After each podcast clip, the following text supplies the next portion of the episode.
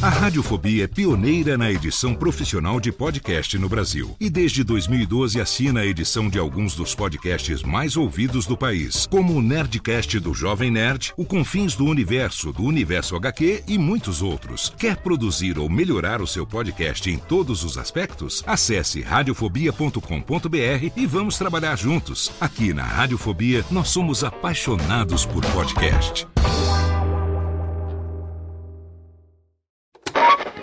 São 20 horas e 25 Sim, senhoras e senhores, está começando a partir de agora o primeiro Radiofobia. Hoje totalmente fenomenal, um programa especialíssimo apresentando para vocês 10 anos de podcast Radiofobia, senhoras e senhores.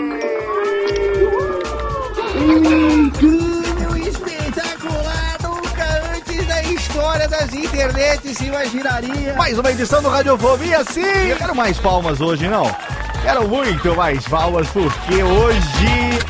Está no ar o Radiofobia. Há mais de 10 anos trazendo para o podcast o melhor clima do rádio ao vivo.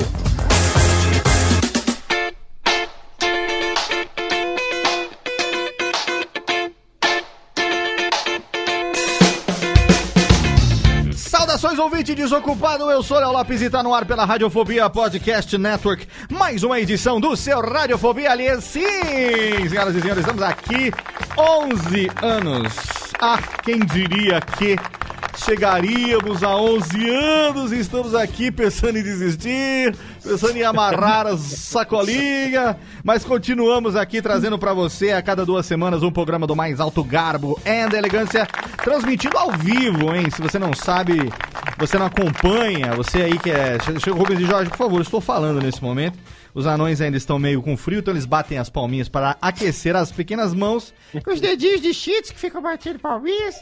É, mas nós estamos aqui, ó. Se você acompanha a gente lá no arroba radiofobialhes pelo Twitter, você sempre é avisado quando tem agendamento de uma gravação ao vivo. E a gravação ao vivo do Radiofobia acontece sempre em cima da hora. Geralmente em cima da hora, geralmente no mesmo dia, geralmente no máximo no dia anterior, porque dependemos das agendas extremamente conturbadas de alguns dos nossos convidados, como o convidado de hoje, por exemplo, cuja agenda demorou literalmente uns dois anos pra gente conseguir ornar, porque ele não tava no Brasil Orna. quando eu tentei no começo, aí depois tava aqui, mas tava encerrando o trabalho. Ele vai contar um pouco dessa história, se você já sabe de quem a gente está falando, mas a gente deixa o suspense como se você fosse um retardex e não soubesse. A gente vai empurrando com a barriga para, antes de mais nada, assim. E o que eu queria dizer é que, se você acompanha pelo arroba Radiofobia Aliás, você vai saber que a gente transmite as gravações ao vivo pelo nosso canal no Twitch, que você acessa em radiofobia.com.br barra ao vivo, olha aí, para facilitar a vida pra você. Então você vai lá e você tá acompanhando. Tem gente aqui acompanhando, muitas pessoas aqui acompanhando ao vivo esse programa durante a gravação que vão mandar perguntas inteligentes e que serão selecionadas para, se puderem, ser usadas no programa, serão selecionadas por aquele que avisa quando está pronto o menino do Pininho, diretamente de Sorocaba, menino Chester. Olá, querido.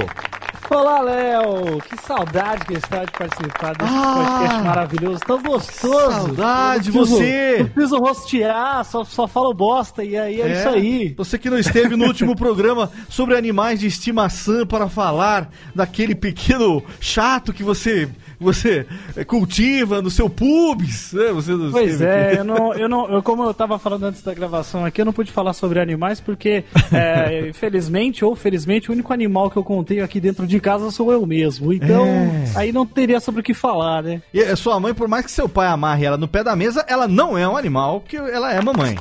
Não é, não é mamãe. Dona Lloyd, um beijo para a Dona Lloyd, cadê? Beijo para a Dona Lloyd. Inclusive, ela mandou um beijo pra você, Léo. E ela falou pra você tratá-la com carinho. Falou pra mim tomar no meio da... Ah, Muito bem. Dona Lloyd será muito bem tratada aqui. Jeff está encarregado de anotar as perguntas que serão feitas pelos nossos ouvintes, aquelas Pode que deixar. passarem no filtro do retardamento mental. É, E- pode deixar que eu já vou avisar aqui que eu não vou ler pergunta bosta, não. Manda pergunta Exatamente. boa. gente, Olha só aí as perguntas que você vai mandar aí, tá ok? Manda direito aí. Então eu, Manda direito aí essas perguntas aí. E a gente quer, eu quero logo aqui avisar que ela está, onde ela tá na pensão da tia Joana, eu não sei onde é que ela tá, um puta barulho. é nego subindo escada, é nego jogando futebol, assistindo futebol, não sei. Ela diretamente de Belo Horizonte viajando hoje com o seu Rob de Chambre, menina Jéssica Dalcin. Olá, pequena, o que está acontecendo hoje? Olá, olá. O que acontece? É, Ah, é, fazer uma pequena excursão escolar aí. tá fazendo intercâmbio? né? O que que tá acontecendo? A gente não, não tem dinheiro, vem pra casa da irmã, né? Hum. É, né? Daí ela Sua irmã mora em, mora em- Belo Horizonte? Mora em Belo Horizonte. Foi você que tacou fogo na montanha hoje aí, que eu fiquei sabendo que tacaram Pois fogo? é, né? não, mas, foi, mas eu vi da minha janela. Não foi a sua calopsita transexual que tacou fogo na não, montanha, ela não? ficou lá. Ah, ela ficou. Ficou sozinha isso em. Santa Maria Inclusive da eu, Boca do Mundo. vi, inclusive eu vi que a Jéssica avisou no grupo do Telegram sobre o incêndio antes dos jornais postarem a notícia. Olha viu? aí. Quero deixar essa. Furo de reportagem loucura, né? de Jéssica Dalcin. Isso, Pois isso é. tá com cara de quem jogou uma bituca criminosa, hein? Ó, Aqui é tudo muito calmo, até pra falar assim, fujam do incêndio, a pessoa vai devagar. vai devagar. O que, que você tá fazendo aí, além de comer pão de queijo? Hã? É, é, não, eu já cansei já do pão de queijo. Já tô. Meu Deus, fale eu, isso. eu me pesei hoje porque eu fiquei com medo de amanhã eu vou pegar o avião já pra ir pra Santa Maria. Você de ficou com volta, medo né? do avião rejeitar Eu você? fiquei né? com medo de não passar lá Excesso. na hora de pesar, sabe? Pesar Excesso de bagagem, que eu- passageiro? É, não Vai sabia que que me pesam também, né? A Jéssica, a Jéssica cansou do pão de queijo e foi pro doce de leite. É, exatamente. Muito Não bem. tem escapatória. Qualquer ruído intruso na gravação de hoje, culpa de Jéssica Dalcin, então já está devidamente culpada. E temos também diretamente de São Bernardo do Campo, a cidade que mais rapidamente se deteriora no Brasil, o pai das gêmeas mais pequenininha bonitinha do mundo, Tiago Fujiwara, o homem do Pitbullies. É nóis, Léo. Tudo bom? Tudo bem, você ficou feliz que a cara da, do seu Pitbull, que eu esqueci o nome, a... A Lola? A Lola apareceu Minha na Crux. capa do último programa, Thiago Fujiwara. Você ficou todo feliz. Olha lá, a Lola na capa do programa. Pô, eu fiquei feliz, Léo, porque o único lugar que ela tinha aparecido era no elevador aqui do prédio, oferecendo uma recompensa pra quem desse uma paulada nela. Como persona, pe- cachorra, cachorra não grata, né? É. Como canina Ah, não Ô, grata. ô, ô, Ti, você fez com ela que nem a gente faz com bicho assim que você mostra pra ele no espelho, você fala, olha lá você. Olha ali! Claro que fiz.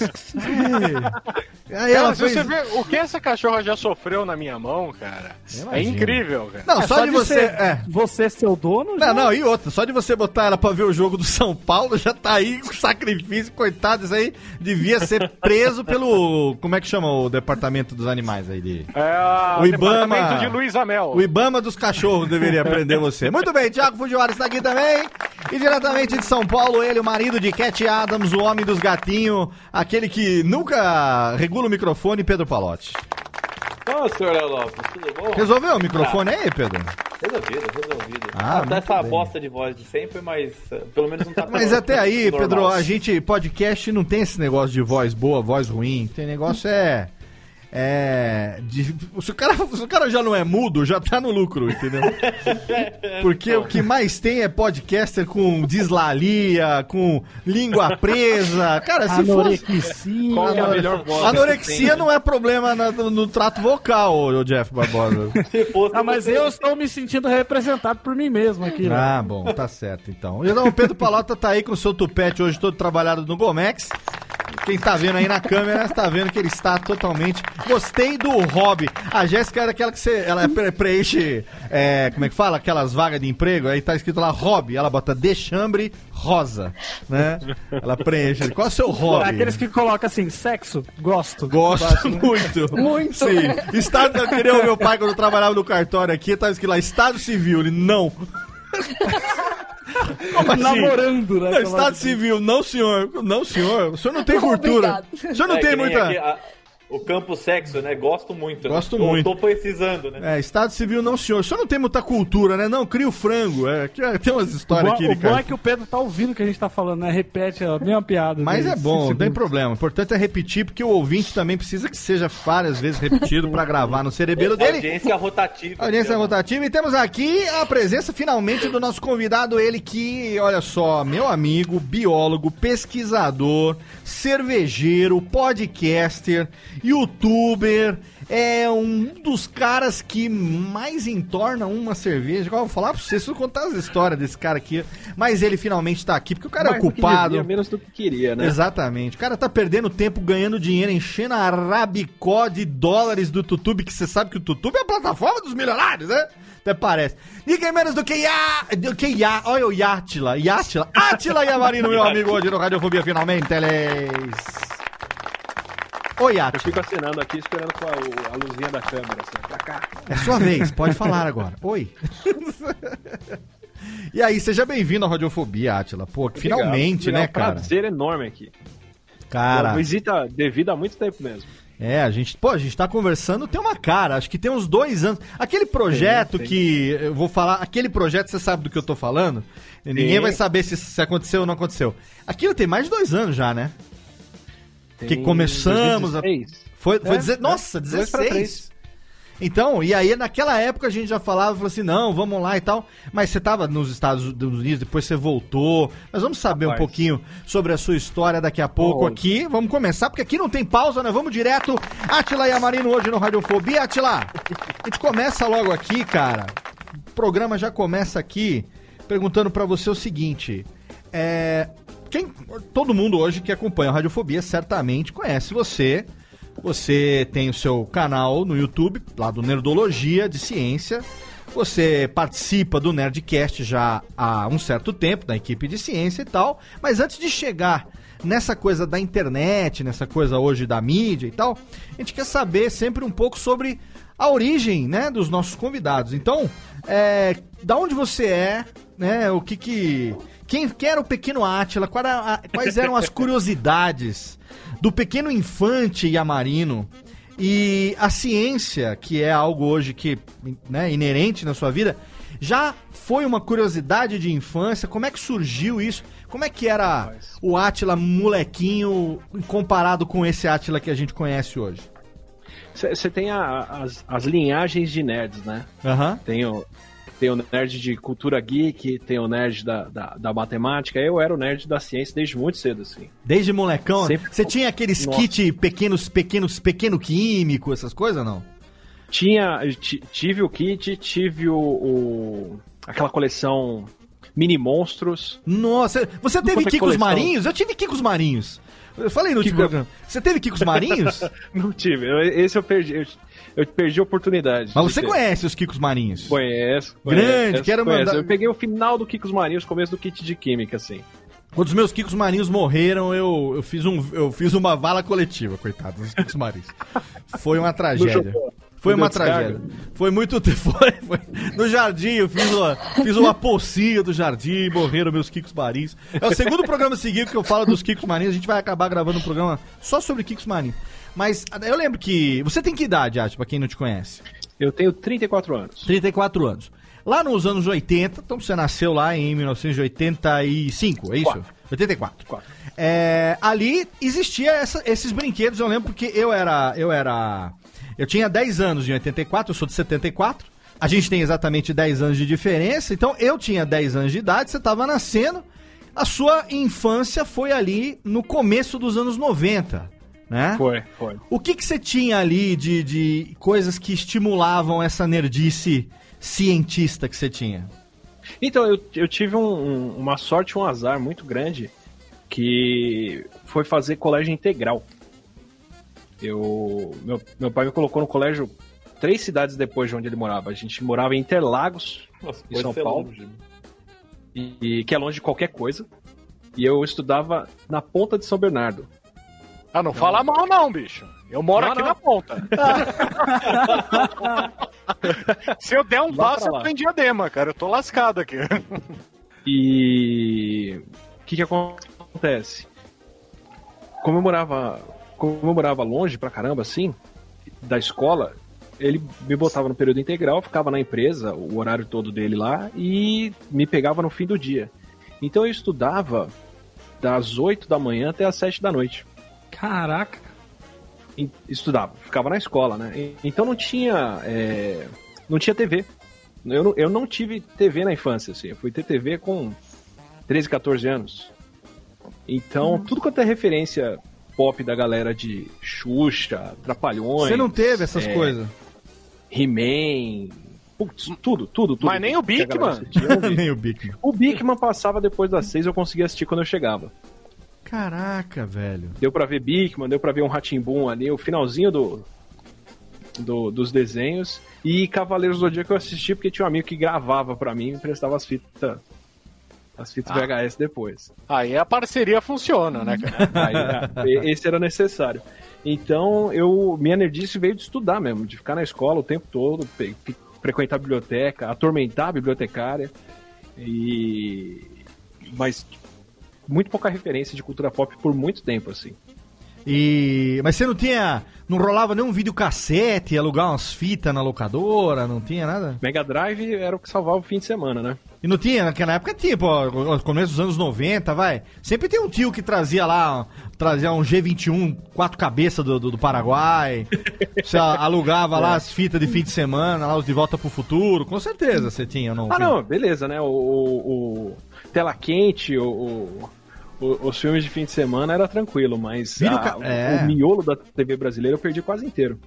Isso- Mara Maravilha, Xuxa, Bozo, tudo. Perdeu muita coisa, não. É, então, é isso que eu ia falar, quer dizer, você, per- você perdeu a chance de. bom, Eu, ia- deixa, eu, deixa eu cortar. Hoje em dia não pode falar muita coisa, né? É, mas isso, você, você perdeu. Paulo tem programas que você assiste que você reduz o seu QI enquanto você assiste. É, entendeu? não, você perdeu Então, a chance de ser uma criança sexualmente precoce, porque você não tinha todas as- os, os estímulos que a gente tinha naquela época hoje em dia não passam no crivo, né, do da TV atual. Mas a no, na escola TV da, da década de 80 não passaria 80, hoje nem ferrando. 90, pô, fecha na Prochasca, com certeza. Agora, agora o que, que você gostava mais na escola, hein? A, a parte de ciência mesmo, biologia, Cara, laboratório, porque eu lembro que quando eu, quando eu estudava na minha escola, uma das minhas maiores frustrações é que tinha um laboratório mas o laboratório não funcionava, não, não tinha, tipo, atividade no laboratório, sabe? Eu via nos filmes aquela coisa de, de secar sapo e de fazer as experiências e tal.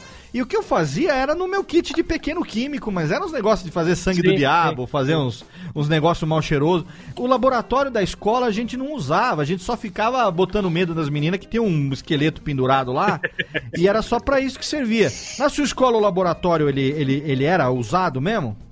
Ele era usado e eu dei muito trabalho. Muito trabalho por causa disso. Porque quando eu ficava o dia inteiro à toa, tinha, o integral era, era um esquema assim, tinha, tinha aula de manhã, normal, como todo mundo, aí de tarde tinha o tempo de fazer lá a lição de casa e você terminou, a escola é sua, você faz o que você quer. Aham. Natação, tênis, judô, sei lá, o que, o que dava pra fazer, e tinha o, o laboratório que era onde eu ficava. Como eu fiz merda, viu? Ó, pratiquei muito, muito bullying indireto e. e. cagada em laboratório. Como é Por que é exemplo. bullying indireto isso aí? Eu Não O entendo. que, que, que que é um bullying Foi indireto? aquela É. história que a gente tava pensando já não? Além É, na dessas, época? além dessas. Ah, Por exemplo, uma coisa que eu fazia. A escola tinha um, um, um- parquinho de areia, sabe? Sim, fogo no parquinho, fogo no parquinho. Alguma coisa assim. certeza. E, e tinha uma rampa, era uma rampa que descia pro parquinho, a areia aqui embaixo, e lá pra baixo ficava a saída. Quando tocava o sinal, a molecada descia correndo pra ir embora. É uma escola que fica num, num barrancão lá, em São Bernardo. E a molecada descia correndo. O que, que, eu, que, que eu tive a paixão de fazer? Eu ficava a tarde inteira tranquilo, no parquinho, eu cavava, fazia, cavava bastante na areia, e empurrava a areia de volta pra ficar Você fazia armadilha? Era Bem Olimpíadas tranquilo. do Faustão. né? Peraí, não, não, não, não, não. E deixava lá. Você fa- Armadilha Indiana Jones, cara. Não, eu fazia Caramba. armadilha também no, no, no tanque de areia do parquinho, velho. É isso aí, é isso aí. Puta. A molecada descia correndo, a hora que pulava na areia ficava presa. Porque o pé atola naquela Não, areia isso, fofa. isso porque a gente não pensava no perigo que era o moleque enfiar uma estaca no pé. A gente nunca pensou nisso, né? que a gente enfiava os negocinhos e fazia assim, a, É, Felizmente só quem se cortou nessas fui eu. tipo uma cabaninha, jogava um, um- um papelão, uma folha de coisa assim, jogava a terra por cima E fazia as armadilhas, cara, a gente fazia armadilha. Era, junto. mas, cara, só a areia fofa já era perfeita. Você chegava depois, tinha aquela plantação de criança chorando, presa até o joelho. Plantação de Caraca. criança. A, a referência disso daí foi o quê? Os vietnamitas em Saigon? Cara, isso é, é muito comando para é foda. matar na cabeça, na tela da tela no, no, no Super Cine, na tela quente, né? Cara, é muito bom. Porque eu, Caraca. eu, sério, eu visitei a escola um tempo atrás e. Tinha um moleque preso na armadilha mas- lá. Tinha um moleque que cresceu dentro da, do tanque de areia. Só a perninha ali do 127 horas, né? Você vê, assim como a Lola é persona não grata aqui no, no elevador do prédio, o Atila tá lá na escola, né? Tem um alarme É, na Ah, que escola. nada. né? Que nada, hoje tem foto dele lá, ó, do né, Átila do Nerdologia estudou aqui. Ô, Atila, não, o que você ia falar que você visitou a escola e o que que foi que aconteceu? Não, a inspetora lembrou do meu nome na hora. E a Marina? Caraca. Era o nome que ela mais falava, 20 né? anos depois, ela olhou assim, ela, Átila? Eu falei, nossa, ela lembrou. Traumatizada, né? Tipo, o pe- o- os pelos da espinha dela foi, né? Deu uma. Bom, pelo ela jeito... só não seguiu com os adjetivos que ela usava antigamente, né? Ela foi pra coisas um pouco mais adultas, né? Mas 20 A anos gente vai no parquinho e encontra, às vezes, brinquedo enfiado, né? Lá até hoje tem criança que é encontrada de baixo da areia. Bom, 20 anos Virou depois... arqueológico. São 20 anos Bernardo ali. depois a inspetora tá lá ainda, ela que é patrimônio da escola, não o Atila. chama, né? chama o pirula pra cavar lá. Pô, que legal. Agora, ô, ô Atila, e, e quais foram os seus estímulos, assim? Em que momento da vida que você começou a pensar que a carreira... Porque, assim, a gente quando, quer, quando, quer, quando é criança, a gente fala... O que, que você quer ser quando crescer? A gente fala aquelas coisas que... Ator pornô. Ah, porra, Jeff, menos, né? A gente fala aquelas coisas que, que a gente tem de referência, de, sei lá, ah, quero ser bombeiro, arqueólogo, policial, Astronauta. não sei o que, astronauta, as coisas de glamour, assim, né? É, você lembra em que momento que, que você despertou, pra, começou a falar, não, eu quero ser cientista, biólogo, vou trabalhar com Cara, isso? Eu, pô, eu chuto uns 10 anos de idade. assim. Já Desde tão quando eu cedo? descobri que, que quem Caraca. estudava aquilo tinha esse nome e era aquilo que eu queria fazer. assim. Cientista? Quando você descobriu É, que. biólogo. Quando Que você foi, descobriu que quem chamavam pesquisador, biólogo. é. Desculpa pela piada repetitiva. Não, mas essa, é até legal falar de, de onde vem a entrada O depois. Jeff tá parecendo do- um do fã bocó fazendo piada. Mas eu sou! O Jeff, tá, o Jeff tá numa Eu fanboyzice. coisas. Você sabe o nível de fanboyzice quando ele faz piada pra criar uma associação. Ah, podia chamar o Pirula, não sei o quê. É, o, Mas é Jeff, piada com o paleontólogo! o Jeff, o próximo evento que tiver em São Paulo, eu vou ter que chamar o Jeff só pra ele dar um beijo no Atila, viu, Atila? Ah, por favor. Pena que ele não bebe, muito- A gente, muito feliz. enterra só lagartixa. a É, gente só então. encontra o Jeff nos, nos, nos eventos cervejeiros. O, o, o, o, o Atila, mas aí, com 10 anos já, você. O que, especificamente você queria fazer? Cara, isso é uma coisa que me pegou da graduação e, e, para mim o Nerdologia é um reflexo disso muito forte até hoje. É. Eu acho que tem uma idade que a gente fecha um pouco a curiosidade, sabe? Que, que você descobre o que, que quais são os seus interesses e você vai restringindo cada vez mais para esse para linha do que você gosta, ou do que você prefere. Sim. Eu, eu não tenho esse gatilho. Eu não consegui fechar ele não. Então, eu nunca consegui, dentro da biologia, falar, putz, é isso que eu quero estudar, esse negócio aqui. Tanto que a parte mais difícil para mim, porque funciona assim, né? É, você vai fazer biologia, você tem que escolher, especialmente hoje em dia, você tem que escolher uma área para se especializar já de- desde muito cedo, porque como tem muito conhecimento já acumulado, você meio que tem que dirigir se você quer estudar planta, bicho, microorganismo, qualquer coisa. Eu dei muita sorte de pegar a última turma antes de, de ser um, um tema fechado. E a minha dificuldade de depois para fazer pesquisa foi conseguir definir uma linha de pesquisa porque eu não queria fechar a área de estudo. Certo. Eu fui estudar vírus e evolução porque da, continuo estudando tudo.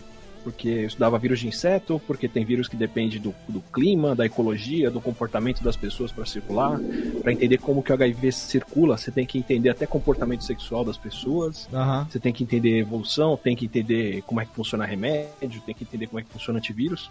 Então foi o jeito que eu consegui de, de não ter que me especializar. E o canal é a mesma coisa, assim, se eu fosse seguir meio que a linha do Felipe, Sim. ele fala muito de ciência histórica, né? Eu não consigo ficar na biologia. Sim, tem que falar é. de física, tem que falar de química, tem que falar de sociedade, do diabo, porque eu, sei lá, não, não tenho essa curiosidade com uma coisa só, sabe? Uhum, mas você, é, em algum momento, quando é, começou a vislumbrar uma carreira acadêmica, teve que fazer um posicionamento, né? Você teve Sim, que, sim. teve porque, né, não dá pra ser, você não tem especializa, especialização generalista, né? Então, cientista generalista, você tem que se especializar em alguma coisa, né? E dentre, dentre, dentre tantas, por que que você acabou escolhendo o caminho que você escolheu, que foi, no- foi a biologia, no caso, né? É, eu entrei na, na, na bio e, e eu achava que eu ia fazer é, uma carreira de pesquisador industrial, assim, que eu ia ser o cara que vai pra indústria e segue estudando como as coisas funcionam. Certo. Aí, na biologia, eu comecei a dar aula e foi uma experiência transformadora, assim, porque se você gosta de uma coisa, você descobre que tem gente que gosta de ouvir falar daquilo, aí é foda. Aí é legal. É o, é o. Basicamente a inspiração do podcaster, né?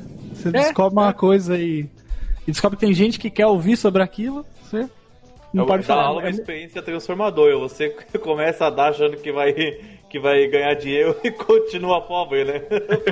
Ah, tem essa parte. Mas Eu é, se minha a mãe é premissa professora. é falar do que gosta, então o dinheiro fica meio de, de pano de fundo aí, né? É por amor mesmo, cara. Você é professor no Brasil, se não for de universidade pública, principalmente, ou bem muito conceituada, é muito complicado mesmo. Não, e, e- e tem um esquema que, assim, a minha sorte foi que eu comecei dando aula em cursinho. Eu consigo dar pra vocês até a diferença, assim. É, eu comecei dando aula em cursinho popular, que era um cursinho que a prefeitura dava para as pessoas, e basicamente quem era o pessoal da cidade que trabalhava e estudar um- depois do trabalho para tentar entrar na faculdade, né, e se profissionalizar ou, sei lá, ir para uma carreira que paga mais bem assim. Então era gente que realmente queria ter aula. Então, dava chegou uma época que eu cheguei a dar 10 aulas por semana, são 10 turmas diferentes, dava 20 aulas por semana. Eu era o mais novo de todas as turmas. A galera toda que tava lá era um pessoal bem mais velho, assim, que já sabia, já, já tinha uma história de vida, já tinha uma outra coisa. E, e era uma galera que tinha feito escola pública e tinha uma educação bem fraca, assim. Não tô dizendo que toda escola pública é assim, mas né, o que o pessoal tinha tido na região que eu dava aula lá era bem, bem carente. Aham. Então, de chegar e pegar um professor empolgado e feliz, já tava todo mundo feliz, sabe? É um negócio muito mágico, assim. E, e eu tenho jeito de brincar, de falar, né, com, fazendo piadinha, coisa assim, e o cursinho me treinou muito pra isso, assim. Pegar uma galera cansada no fim do dia que não tem uma educação básica, me ensinou a fazer piada constantemente pra manter todo mundo acordado e tentar ser o mais didático possível pra galera entender. É, tentar voltar nos exemplos, tudo. Então, pra mim, foram dois, três anos de intensivão de YouTube. Né? De como fazer as É. coisas com. É interessante com isso, e- né? Que, que, que Oi? época foi isso? Que época foi isso? Foi 2003, 2004, por aí. Numa época pré- pré-YouTube ainda, né? Pré- Pré-vídeos, Pré-YouTube. né? Mas E é, professor assim, com 20 anos, né? Então, não, eu comecei a dar aula com, com 18. Caramba, não, não, não tinha nem carro pra ir pro cursinho, Não. né? O, o pai levava na frente. Mas é de verdade, por isso que eu falo, eu era o mais novo da sala mesmo. E foi, foi bem novo. Mas é, é um negócio que você vê acontecer hoje, assim, por exemplo, da galera gamer que joga, sei lá, do pessoal que joga melhor é, Fortnite, aí hoje em dia. Quem joga muito bem Fortnite hoje é o pessoal que jogava jogos competitivos antes. Sim. Jogava né, Half-Life, jogava Counter-Strike e tal, e aí a galera chega no, no, no Fortnite já tem uma experiência prévia que deixa a pessoa com uma habilidade que lá dentro é importante, né? O jogo não deu, não deu tempo ainda da galera criar esse traquejo, né? Sim. Ah, eu me sinto, me sinto participante disso, cara. Porque eu, com vergonha no coração, eu instalei e fui jogar. E eu joguei a minha vida inteira Battlefield, né? Então. E quando eu comecei a jogar, eu tinha ouvido, assim, o Caio Teixeira, outro, uma galera que fala de games, falando que, meu, é impossível jogar isso daí, isso daí é difícil. Eu comecei a jogar e passava bala em geral, né? E aí eu comecei a ver que era o lance de ter jogado Battlefield, eu já sabia, e a molecada tava preocupada em construir a Torre Eiffel enquanto tava levando chumbo, né? Olha, hoje, hoje eu vou dormir me sentindo menos perdedor do que eu tava me sentindo esses dias, né? Não, mas você, carrega uma expertise de outro meio que faz sentido naquele, né? E, e o cursinho pra mim foi isso. Você pegar uma galera que tá. é, o bom é que as pessoas estavam dispostas a ouvir, né? Quando depois que eu dei aula em cursinho, eu fui dar aula, aula um tempo em colégio particular. Fui dar aula de, de revisão de biologia para vestibular para o colégio particular e eu não esqueço, cara. Primeira aula eu cheguei, falei, eu vou convencer a molecada que eles vão estudar para o vestibular. Cheguei na lousa e fiz uma conta. Ó, isso é o que você paga de faculdade, isso é o quanto ela vai custar por ano para você. Se você estudar agora para passar no vestibular, você vai economizar esse tanto. Isso aqui dá tantos PlayStation 3 que tinha lançado na época, ou bolinha, e o resto você gasta de, de cerveja aqui. Aí um aluno levantou a mão assim. Foi a primeira interação com a turma. Um aluno levantou a mão assim e falou: Professor, por que, que eu vou estudar se eu vou ser herdeiro? Nossa. É. Começou bem, hein, querido? Quando meu pai Merdeiro. morrer, quando meu pai morrer, eu que vou ficar com o merdeiro. É. E aí, aí aí eu descobri o que, que era dar aula para quem não queria ter aula, mas por sorte eu já fui treinado outro Caraca. meio. E você fez a, a licenciatura também ou só o bacharelado? Não aguentei fazer a licenciatura. Não aguentei. De verdade, assim, é, é um, é um- Pelo menos na biologia, pelo menos na USP, a licenciatura é, é um campo. Pra alguém que tava pensando em ciências duras, assim, é uma galera que viaja muito, assim, muito. A muito. diferen... qual, qual a diferença pro nosso ouvinte aqui, que tem 14 anos e não tem a menor ideia do que vocês estão falando? Qual a diferença entre licenciatura e bacharelado, ô professora Jéssica? É, é, 14 anos, isso. São só as pessoas que têm 14 anos que não entenderam. É porque eu não posso chamar os de 35 de retardado, porque senão daqui a pouco estou sendo denunciado por. Como é que chama? Retardas, retard, é, retardofobia. É, diga aí, qual a diferença? A, a licenciatura é para quem vai se preparar realmente para dar aula. São disciplinas que vão ajudar na interação junto com os alunos. São disciplinas mais didáticas, né? Isso. Às vezes da pedagogia e tal. E o bacharel é aquele que vai para uma, é, muito grosseiramente, assim, uma coisa mais técnica. Certo. Então você vai ser o biólogo que vai ser professor de biologia Hum. ou o biólogo que vai trabalhar, por, sei lá, no laboratório. Vai Perfeito. ser o pesquisador. Tipo, de Dessa. biólogo, pesquisador e alguma coisa assim? Seria biólogo professor. Professor. É, o, o professor seria o que faz E a- você não, não a fez a licenciatura, mesmo Mas não assim necessariamente, foi da aula. né? entende, não é? É, eu, eu, é- teoricamente não poderia dar aula, por exemplo, no estado, não poderia dar aula para ensino fundamental, não poderia dar aula em, em quem segue a, a linha clássica de ensino, vai. Porque eu não me formei. A graduação de biologia que eu fiz, você tinha as duas escolhas. Você pode se formar bacharel ou licenciatura ou os dois. Sim. Eu fiz o bacharelado porque era o que eu estava fazendo, que era na época que era pesquisa.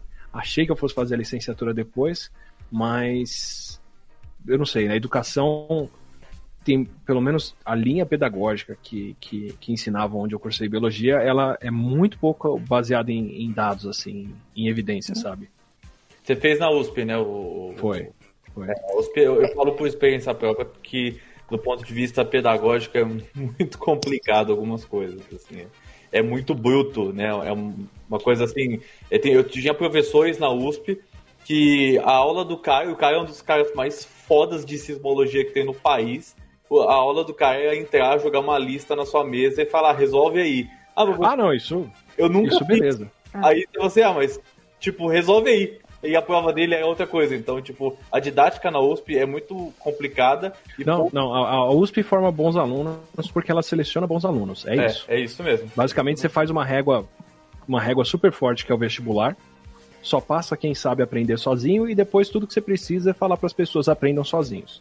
E aí, e- e, magicamente as coisas acontecem. Se não acontecerem, problema de quem não consegue. É bem isso mesmo. Se você não pegar um cara que, que são alguns poucos expoentes que são excelentes pesquisadores e excelentes professores, que existem, é, a média é realmente, do ponto de vista pedagógico, é bem ruim. Não, não do lado de pesquisa.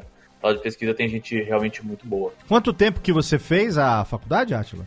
Eu fiz quatro anos de, de graduação de bio. Me formei cedo, cara. Me formei com 21 anos. Caraca! E fui direto pro mestrado. Pra fazer Como é que você conseguiu pesquisa. fazer a faculdade pública direto, assim, sem... É muito difícil, cara. É, muito Mas difícil então, eu mesmo. falo, tem, tem, tem nerds e nerds, né? Eu, na verdade, o que aconteceu comigo foi assim, eu fiz é, um, um ensino fundamental bem forte no colégio que era muito bom, Uhum. que minha família literalmente se endividou para eu poder fazer. Caraca. E foi o que me deixou ser a primeira pessoa da família a fazer faculdade pública. E aí isso, isso foi, sei lá, até, até a oitava série. Aí me colocaram no colégio católico, a cabeça não bateu. Muito legal. Saí de um colégio que era bem solto, cada um faz o que quer, vai pra onde for, e não sei o quê, pra um colégio que era super. é, tem horário, tem tempo, você não pode sair da sala de aula, Sim. não dá pra usar o espaço da escola pra nada É muito rigoroso, é muito rígido. muito rígido e que não era preocupado com vestibular. E eu já sabia que eu queria fazer biologia, eu queria uma coisa mais é, com conteúdo de prova, vai. Sim, sim.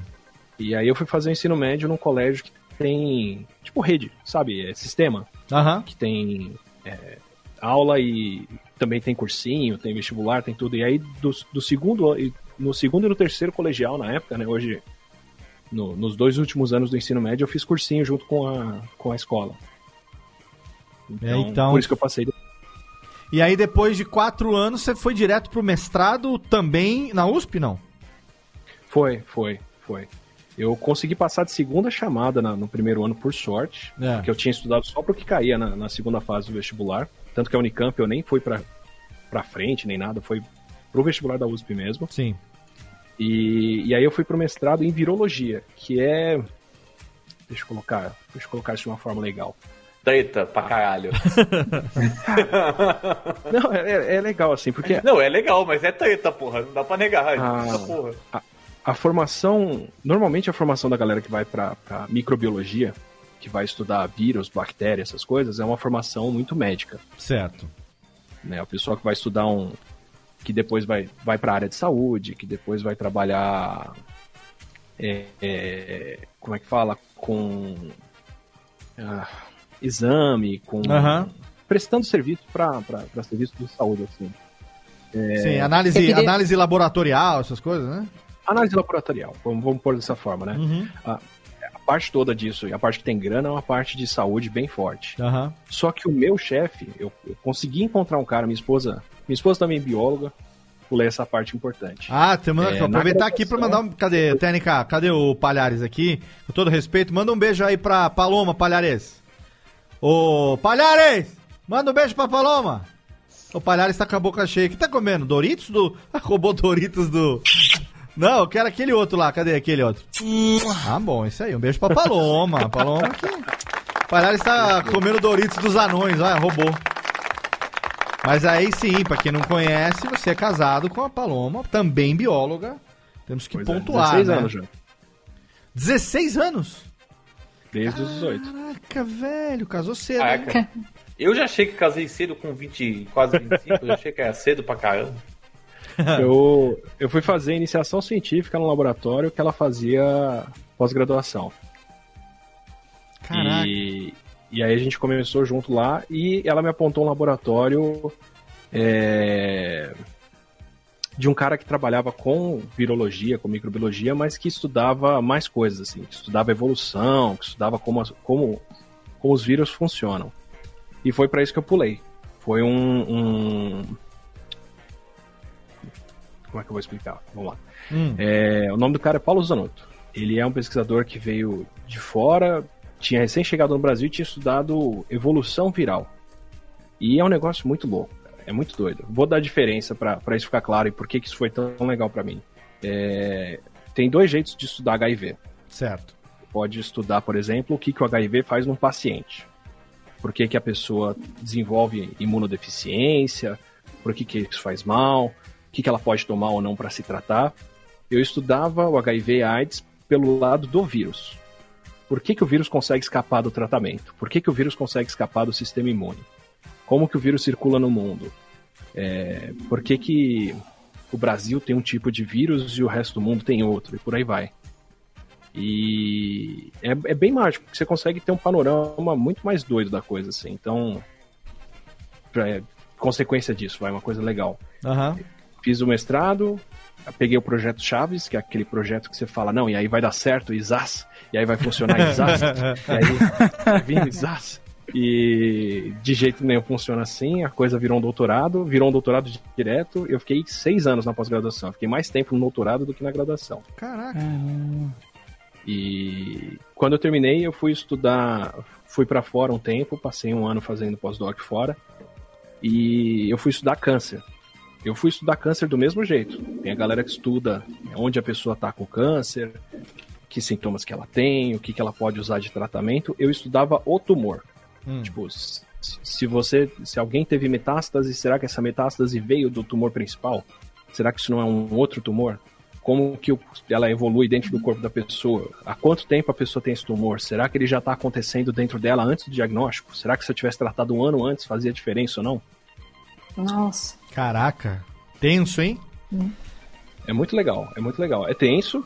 é, às vezes a gente esquece que está lidando com algo de paciente, né? Então já aconteceu, por exemplo, nossa, olha esse foda, esse HIV aqui, ele tem resistência a tudo, escapa de tudo, ele faz tudo até cara, Isás! Isás! Empolgadíssimo!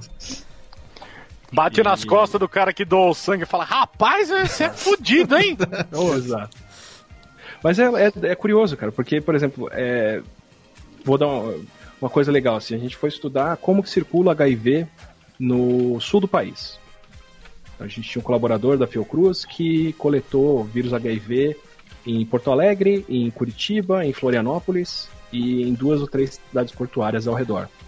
E o que a gente via era uma troca enorme de vírus entre Santa Catarina, Paraná e São Paulo, mas pouquíssima circulação do vírus de Porto Alegre para fora ou de fora para Porto Alegre. Ah, Bate exatamente com o turismo depois. caraca. É o Caramba. estereótipo de que o Rio Grande do Sul é meu país, e essa coisa até o vírus. É o bairrismo, bairrismo da AIDS. Meu Deus. Opiniões embasadas de Thiago Fujiwara. Muito bem. Sobre o Olha, você me HIV. respeite que eu também sou bacharel. Olha, eu... Em turismo, mas sou bacharel. Eu achei que você ia falar que você é, que você é, é, formado em baixaria. Bacharala, bacharala, bacharalelado. Isso daí tá parecendo aqueles, aqueles DJ de festa de 15 anos que ele coloca antes, né? E agora, o DJ formado em baixaria, Baixaria. DJ Jeff Barbosa, fazendo a festa. Ô, Atila, agora, nesse. Mexendo com, com, com virologia, com AIDS e tal, é, sendo um grande curioso, né? Desde, desde jovem. Mas ao mesmo tempo, é, eu não sei se a pergunta que eu vou fazer tem a ver ou não, mas te- tem, teve algum momento que você, é, sei lá, despertou alguma coisa de que você teria uma responsabilidade, poderia ter uma relevância é, importante na vida das pessoas através desse trabalho? Sim, sim, sim. Nas duas pontas. Já teve caso, por exemplo, de. O, o- o tipo de pesquisa que eu fiz, ele era de bancada e de mesa. É. Eu trabalhava no- na bancada do laboratório com a, com a amostra e tudo, e trabalhava depois no computador fazendo análise de informática em cima. É, já teve caso, por exemplo, de eu estar mexendo com a amostra para extrair DNA ou coisa assim, e de repente você para e se dá conta e você fala: caramba, esse tubinho que eu tenho aqui tem HIV, Sim, pois é. sabe? Tipo, isso teve uma consequência para quem tem o vírus, e, e eu tenho que manipular isso com cuidado. E. Senão você se infecta mesmo, tá né? linha aqui, né? É, é, é muito perigoso isso aí. A gente tem alguns amigos que são é, bioquímicos e tudo, e eles falam que tem colegas de trabalho Uhum. que dão uma vacilada e espirra sangue é, de amostra. E aí é, entra todo o protocolo e. e É, no, caso do HIV, isso é legal falar. Tem um protocolo. né? Se Sim, você é, se então. Ao sangue, ou passa por algum acidente ou algo assim, até se você, sei lá, sofreu um acidente de carro com outras pessoas no carro e entrou em contato com o sangue delas.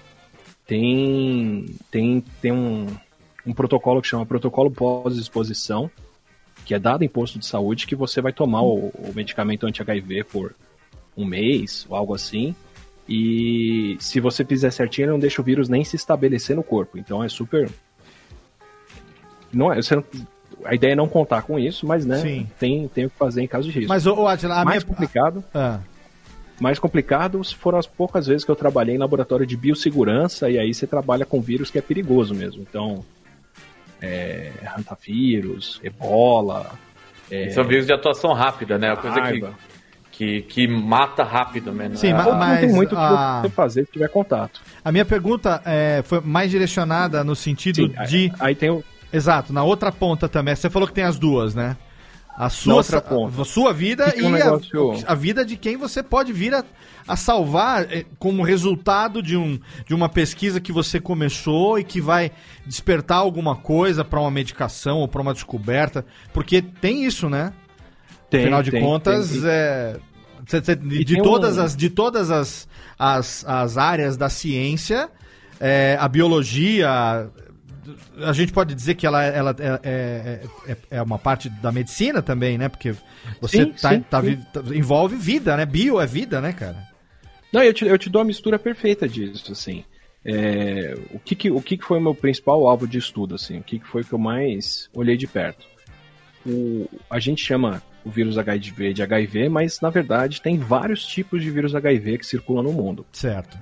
Então tem o HIV1, que é o primeiro que apareceu, tem o HIV2, que é um que circula em alguns cantinhos da África, mas não muito fora de lá, que parece que nem é tão nem transmite tão bem, nem causa uma carga, nem, nem- debilita tão, tanto as pessoas que ele infecta.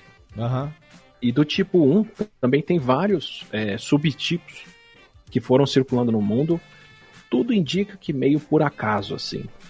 Então, tem um tipo principal que foi que foi para Europa, Estados Unidos veio para o Brasil primeiro, que é o que o pessoal chama de B, Certo. porque dentro da ordem de descoberta ele foi o segundo. É, esse vírus B veio para o Brasil e era o que estava estabelecido aqui desde a década de 80. Então, as primeiras amostras de 80, 82, 83, 85, da época do Betinho, Sim. né, do, do Cazuza, do- de tudo isso que a gente passou no Brasil, Aham. era, era esse tipo de vírus que é o B. Depois, durante a década de 90, veio um outro tipo de vírus para o Brasil, que é o F. Certo.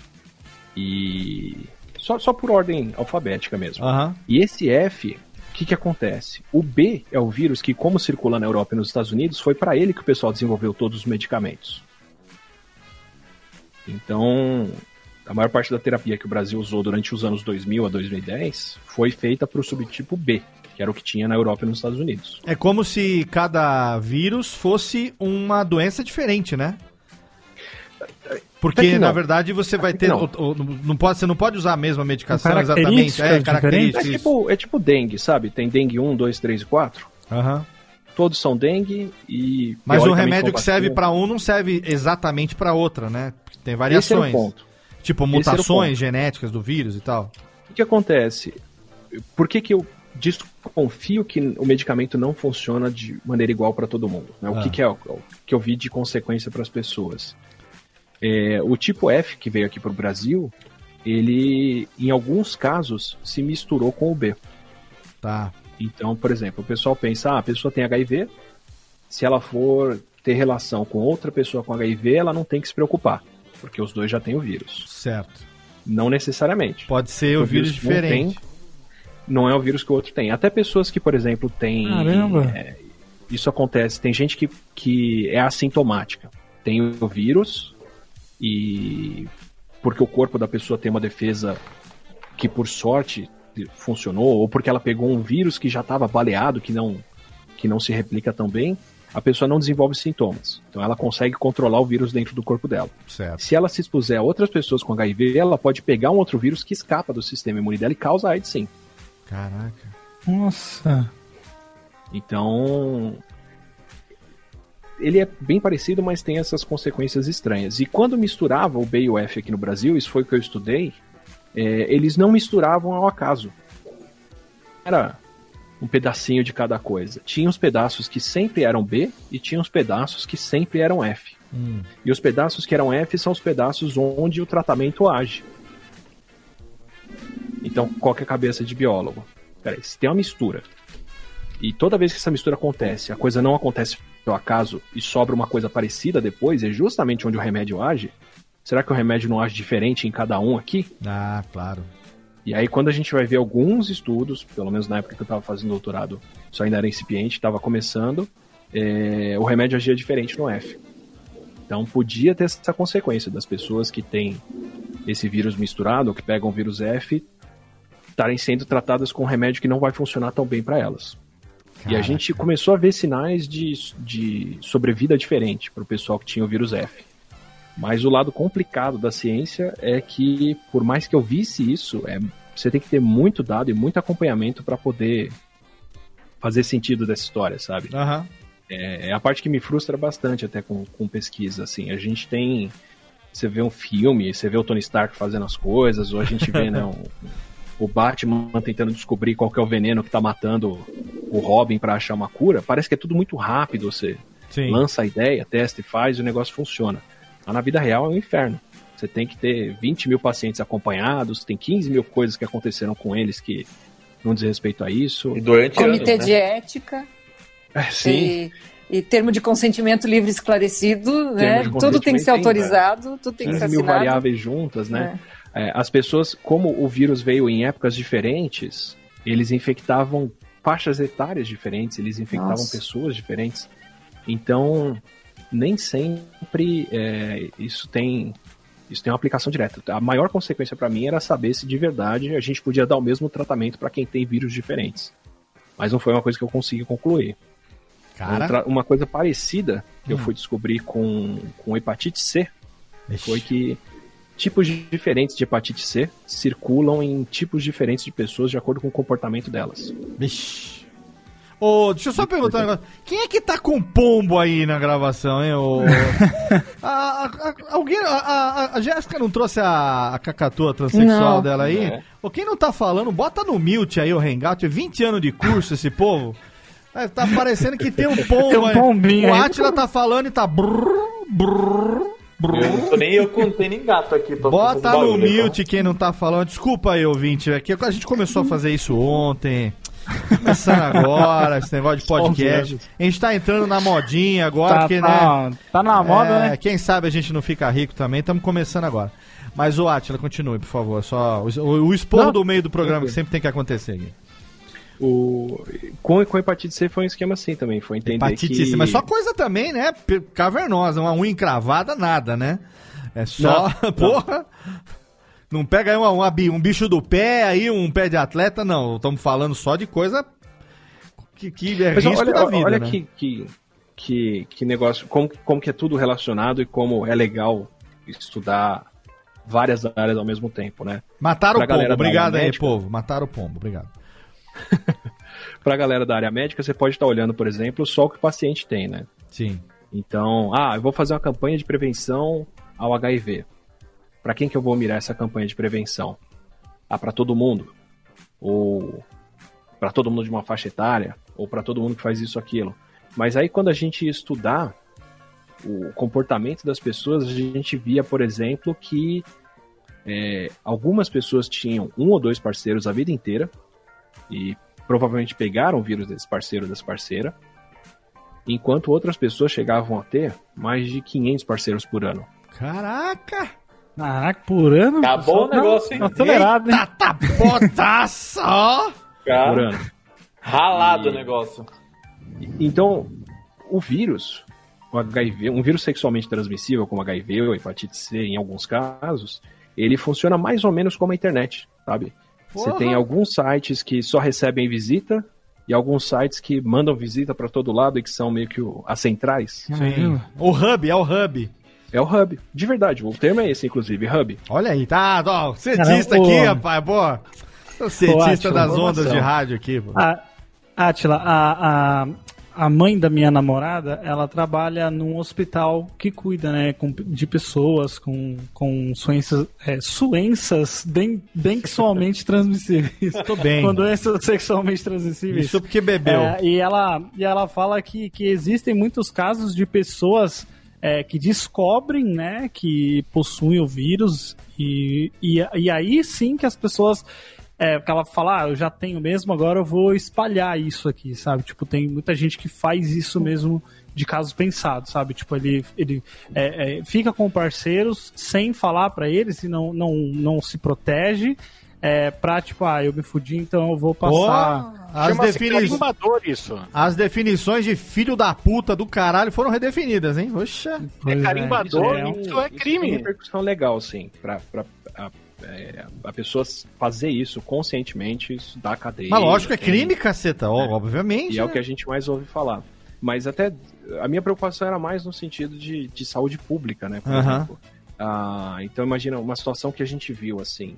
é, uma faixa etária que começou a aparecer com HIV durante a década de 90, final da década de 90, começo dos anos 2000, eram senhoras com 60 anos ou mais do interior do, de cidades do interior do Nordeste, assim. Não sem querer chamar o Nordeste de uma região só, mas eram várias cidades, era bem esporádico, assim. Aí você fala, o que, que eu vou fazer para prevenir o HIV em senhoras com mais de 60 anos nessa região? Aí por que, que elas pegaram HIV? Porque os parceiros delas tinham vindo trabalhar em São Paulo, trabalharam aqui por 15, 20 anos, depois se aposentaram, voltaram com o vírus e passaram para elas. Então, de repente, um é, prostíbulo, um. é, como é que é o nome? Como é que é o termo? Casa da Luz Vermelha. Um profissional do sexo, um profissional do sexo que você fosse lá e tratasse, prevenisse que essa pessoa pegasse HIV aqui, e desse a terapia para ela e fizesse o acompanhamento muito mais de perto, você prevenia 100, 200 funcionários de uma obra próxima de pegarem o vírus e você prevenia 200 senhorinhas de pegarem o vírus depois, Caramba. sabe? Ô, Atila, Então tem, mas- tem consequências você entender essa cascata. Uhum. Eu, eu sou um pouquinho mais velho que você, eu sou de 82, né? E eu lembro muito da, da repercussão que a AIDS tinha nos anos 80, 90, com é, Cazuza, Renato Russo, Michael, jo Michael Jordan, perdão, Magic Johnson, né? E eu lembro que quando eu tava com 18, 19 anos, né, já no- nos anos 2000, ah, isso não parecia mais uma preocupação para as pessoas que tinham a minha idade, e hoje eu vejo que menos ainda os jovens têm essa preocupação, né? hoje. É. Então eu queria saber, hoje o vírus ele é tão ativo quanto ele era antes ou ele é mais controlado? Então, o Brasil é excepcional nesse sentido.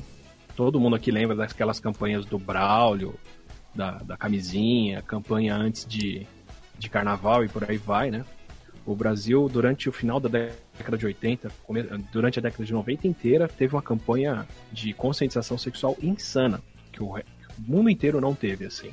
Mesmo países europeus, mesmo Estados Unidos, não não tinham um cenário favorável para fazer esse tipo de propaganda mais adulta, conscientizando a galera de usar camisinha e tudo, em TV, em rádio, da maneira como o Brasil fez. E a gente conseguiu, com isso, ter metade dos casos de HIV que era pra gente ter. Na época. Muito por conta dessa campanha de conscientização e porque o Brasil foi o primeiro país a distribuir tratamento é, pro HIV de graça. E pessoas. É, antigamente, quando você era detectado com HIV, né? A gente até viu isso no quem assistiu o filme do Queen recentemente, né? Era assistir, era assinar tua sentença de morte, né? Você sabia ia morrer. Hoje em dia, depois da evolução da, da medicina, como que é a a vida de uma pessoa infectada? Olha como que o sucesso virou parte do problema. É, por o que, que acontecia antes? A pessoa só descobria que estava com HIV quando ela já estava em AIDS. Então, né, ela começa a pegar tuberculose, começa a pegar uma febre que não vai embora, começa a pegar um, um gripe uma atrás da outra, pega uma- um fungo, alguma coisa assim, que é quando a pessoa já está com imunodeficiência, quer dizer, o sistema imune dela já foi embora. Se você chega nesse ponto de comprometimento, é muito difícil do seu corpo se recuperar e ele quase nunca se recupera porque ele já foi. Então, quanto mais tempo você demora para descobrir, pior é. Sabe, imagina você, né? Você só descobrir que o carro tá com problema quando o carro para. Não é mais trocar um pneu só, né? Foi o pneu desalinhado que desgastou uma peça, Sim, que fez claro. isso com outra, outra, até o motor fundir. Chegou nesse ponto, você não tem mais como, como desfazer o estrago todo. E, e era isso que acontecia, era por isso que a gente viu que aconteceu com, com o Fred Mercury, por exemplo, né? Aham. O cara começa a tossir sangue e aí já foi. Como que isso mudou? Primeiro começaram a desenvolver tratamento para HIV. Então, é, o HIV acho que é o primeiro organismo para quem as pessoas de verdade falaram, eu quero tratar essa parte desse organismo. Tipo, antibiótico a gente descobriu que funcionava. Teve um monte de coisa que a gente descobriu que funcionava, testando, cruzando uma coisa com a outra, sabe? Se eu pegar extrato de planta e jogar no, O esquistossoma, o que que funciona? Ah, isso funciona. Beleza. O HIV não. O pessoal falou, eu quero agir aqui no vírus. E fizeram um remédio que age naquele ponto dele, desenhado mesmo para ter esse efeito. Depois que desenvolveram o remédio, aí faz sentido você tentar tratar o quanto antes as, pessoas, antes as pessoas. O Brasil foi um dos primeiros países também a distribuir teste gratuito para detectar se você tem HIV. Então a gente começou a descobrir bem mais cedo se as pessoas tinham HIV, é daí que vinham as minhas amostras, é desse tipo de teste que as pessoas consentiam em Aham. usar para pesquisa, né? Aham. pesquisa e você trata bem cedo as pessoas. É, isso dá uma sobrevida hoje em dia de 15 a 25, 30 anos para quem está em tratamento. A gente não sabe qual é o teto, porque esse é o tempo que a gente tem o tratamento disponível mesmo. Certo. É, eu, eu falo assim, pelo que eu ouço, eu- quando, quando eu era mais jovem, o mais menino, né? Porque jovem ainda sou. Mas eu, eu li um livro sobre uma, uma, uma moça que ela tinha AIDS, é, ela teve. é, E ela já tinha 5 ou 6 anos de sobrevida já. E na época era muita coisa. E hoje em dia você Sim. vê pessoas com mais de 20 anos, com muita tranquilidade. E você É, fala, pô, que exatamente. legal. Você fala, que Ô. bacana que, que tem isso. Mas, É, hoje- Atila. Ah, desculpa, ah, você estava falando que isso meio que vira parte do problema. Essa, é- essa parte de virar parte do problema, as pessoas então elas estão mais despreocupadas porque ah, tem tratamento e eu vou viver normal se eu tiver O que isso. acontece? Na época em que o HIV não era tratável, a gente via as pessoas morrendo de AIDS. Então você Certo. via a pessoa ficando anêmica, você via a pessoa desnutrida, você via a pessoa com sarcoma de capose, que são aquelas manchas roxas no corpo. É, tinha imunodeficiência e a pessoa, qualquer coisa, poderia, é, poderia morrer né, pela, por isso, né? Praticamente. Tem, né? exato, exato. Então tem, tem vários filmes, eu não lembro o nome dos filmes agora, mas tem, tem vários filmes que mostram o processo da galera ficando mal. Filadélfia, uma série de filmes. bizarra, né? Você perder um artista como Cazuza, como o Fred Mercury, chama a atenção Sim. do mundo inteiro, né? E aí, com o tratamento, o que, que foi acontecendo? Hoje em dia, é mais fácil a pessoa morrer por causa do tratamento do que do vírus. Olha aí. O que, que é morrer do tratamento? É tomar um tratamento por 25, 30 anos, e aí um dos efeitos colaterais do medicamento é dar, sei lá, diabetes, e a pessoa morrer por uma complicação da diabetes, Sim. sabe? É, ou, sei lá, tem várias, e o tempo todo saem remédios novos e você vai trocando para a pessoa não acumular um efeito colateral de É, um e- poder viver com outro. e Mas a mesmo gente assim- tá nessa corrida hoje, né? E mesmo assim, a a medicação é, retroviral melhorou muito também nos últimos anos. Né? Assim, a melhoria. Sim, sim. é, assim, os efeitos colaterais diminuíram muito. Assim, as pessoas sofreram muito com, com o coquetel. E hoje em dia tem drogas extremamente é, poderosas. É, como- Eu peguei essa, essa transição, assim, o Brasil começando a distribuir esses medicamentos de nova geração que, que cobriam muito mais coisas e tratavam muito melhor as pessoas. Hoje em dia, acho que o lançamento mais impactante recentemente é um tratamento que você pode tomar antes de se expor, na verdade. É um preventivo, então né? pessoas que estão em preventivo, que não, o ideal não é que todo mundo tome, mas para as pessoas que estão mais expostas, né? Então, sei lá, é, principalmente profissionais do sexo, que, que pode ter o risco de estourar camisinha ou qualquer coisa assim, você toma isso antes para você nem correr o risco de pegar o vírus se você tiver uma exposição. Só que aí o que acontece é que essa galera some das vistas, né? Das vistas públicas. E, e, e a gente não vê mais as pessoas sofrendo com isso. Então parece que não tem o vírus mais. É a mesma história da vacina, né? É a mesma, Exato. entra na mesma, mesma história da vacina. Exato. Olha E aí, outra seu Átila. Pra, pra quem para quem toma o tratamento hoje, quem Hum. tá sendo bem tratado e tá com o acompanhamento certinho, a pessoa controla tão bem o vírus que mesmo se ela fizesse, eh, se ela tiver relação sem camisinha, ela não passa o vírus. A gente Que entra consegue no, ponto. no, no indetectável, né? A pessoa fica indetectável. no indetectável. Só que você tem que estar com um tratamento muito em dia, não é uma coisa que dá pra contar com isso. Mas por ter essas facilidades todas, a gente meio que apagou do, do consciente coletivo esse risco. E aí o HIV tá explodindo aqui. A gente, a gente faz um monte de merda na, na- no, nesse planeta, mas acho que nesse ponto a gente, a gente ac- acertou, sabe? O, o ser humano é, um, eu acho que é a única espécie que cuida dos seus mais fracos, né? Os seus doentes e tudo, e não abandona eles. E, e essa ponto do HIV é uma batalha que os, os médicos, os biólogos e todo, todo o pessoal que tá, os bioquímicos estão trabalhando há anos e anos e anos, e tem muita gente trabalhando nisso. É, e, e tem muita grana enfiada nisso, e mesmo assim com todos os avanços, ainda não chegou numa cura de- definitiva ou num tratamento definitivo, mas acho que a sobrevida melhorou tanto que já acho que é uma vitória gigantesca, sabe? Sim, sim, não, e, e, assim, o que, eu, o que eu estudava era justamente isso.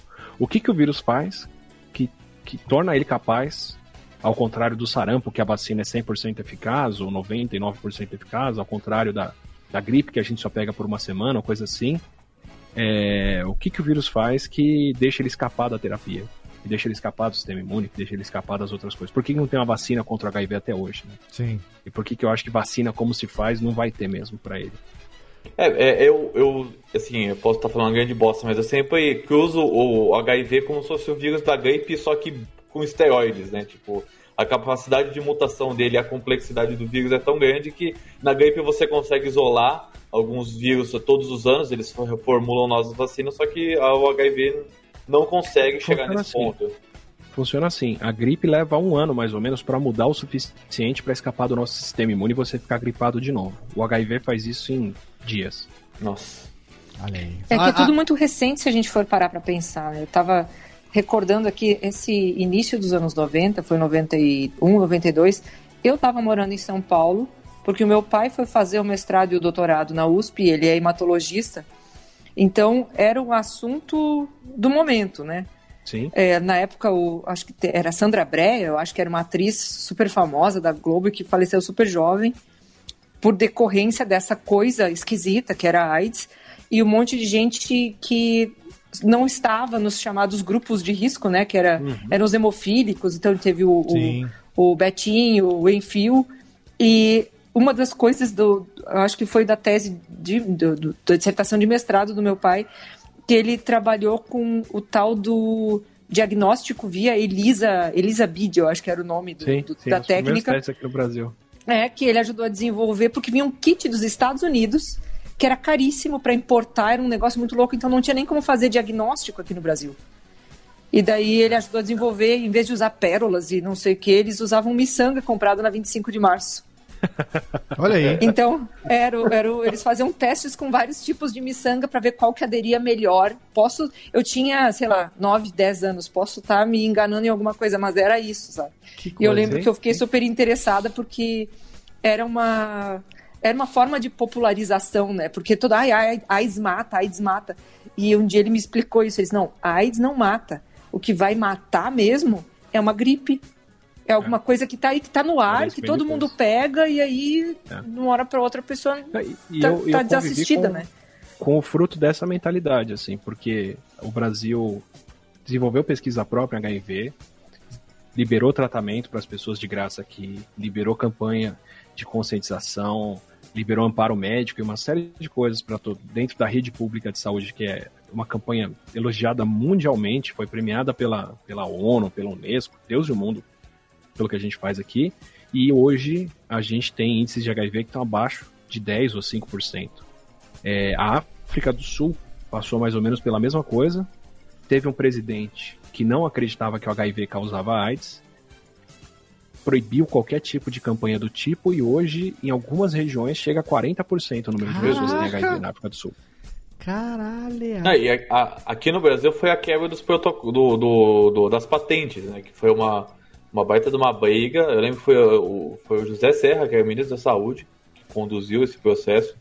É, mas assim, de verdade, é isso que, o- que o Atila falou, às vezes a gente tem um pouco. Eu sou muito crítico da, da, da história da síndrome de vira-lata, mas acho que nesse ponto as pessoas é, esquecem que a gente também acerta algumas coisas. E nesse ponto o Brasil faz- foi um golaço que o Brasil fez em, em fornecer É. esse tratamento gratuito no sistema De verdade, público de podia saúde. ser muito pior a situação aqui. A gente escapou de uma paulada enorme.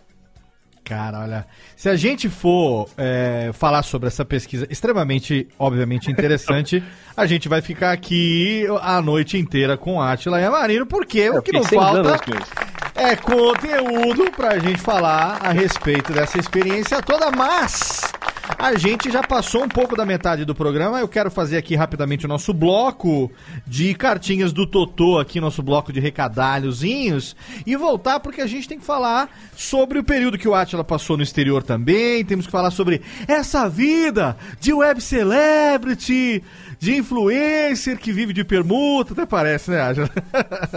Não, como é que foi essa coisa de começar também a. Óbvio que já professor, já dava aula, já tinha essa comunicação já desde cedo, mas a internet hoje com um papel importante também é, dentro da vida do Atila. Então, a gente faz aqui rapidamente a nossa pausa para o nosso bloco de cartinhas do doutor e já já a gente volta para o nosso bloco derradeiro com Atila e Amarino hoje aqui no Radiofobia, aliás.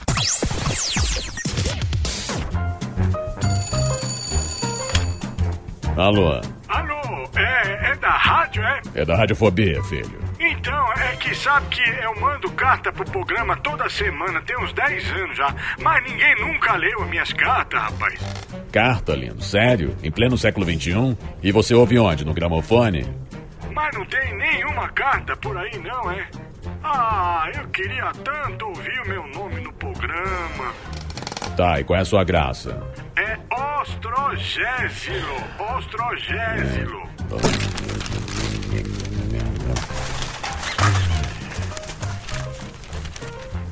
Achei sua carta, mas vamos te chamar de Totô, tá?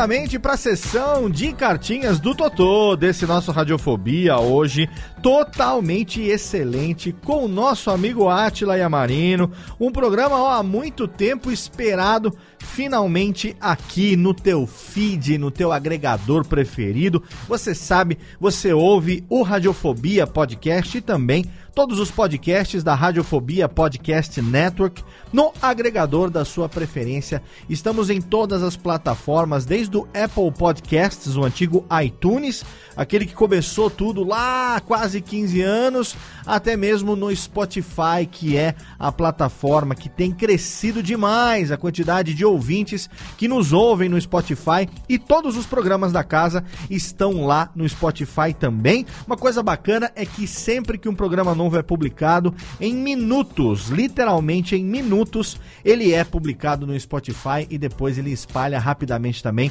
para todos os agregadores. Então, se você quiser, é só você procurar por Radiofobia Podcast Network no agregador da sua preferência e lá você vai ouvir o Radiofobia Podcast, o Alotênica, vai ouvir também os podcasts dos parceiros que estão aqui com a gente, o Voz Off, o Backhand na Paralela, tem também o Tirando o Pó com Edu Mirabelli, o Jacaré Bancast e o Min Falei do Rudy Landucci. Agora também tem a novidade, tem mais um podcast do Rudy Landucci no ar aqui na Radiofobia Podcast Network, que é o Pod Isso Arnaldo. Olha aí, se você não ouviu ainda o mais novo podcast falando sobre futebol, semanalmente publicado na Radiofobia Podcast Network, produzido pelo Rudy Landucci, apresentado com o Phelps e com o Phil ali também. Você ouve também o Pod Isso Arnaldo e também tem agora voltando o Radiofobia Classics, exatamente.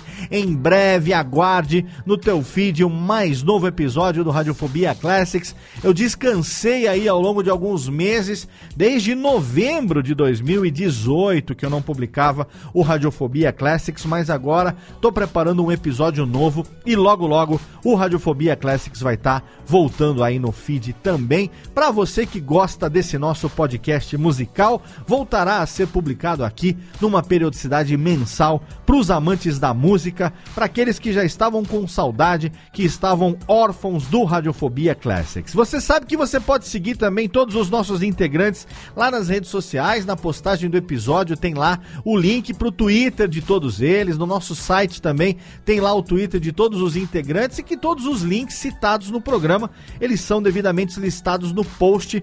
Então, se por acaso você ouve nos agregadores e você não entra na postagem do site, eventualmente você quer saber qual é a rede social dos nossos participantes, geralmente o link do Twitter tá lá no post para você também e todos os links citados no programa, todas as referências também do nosso convidado estão lá para você no post de cada um dos episódios do Radiofobia Podcast. Você pode interagir com a gente também no arroba Radiofobia lá no Twitter.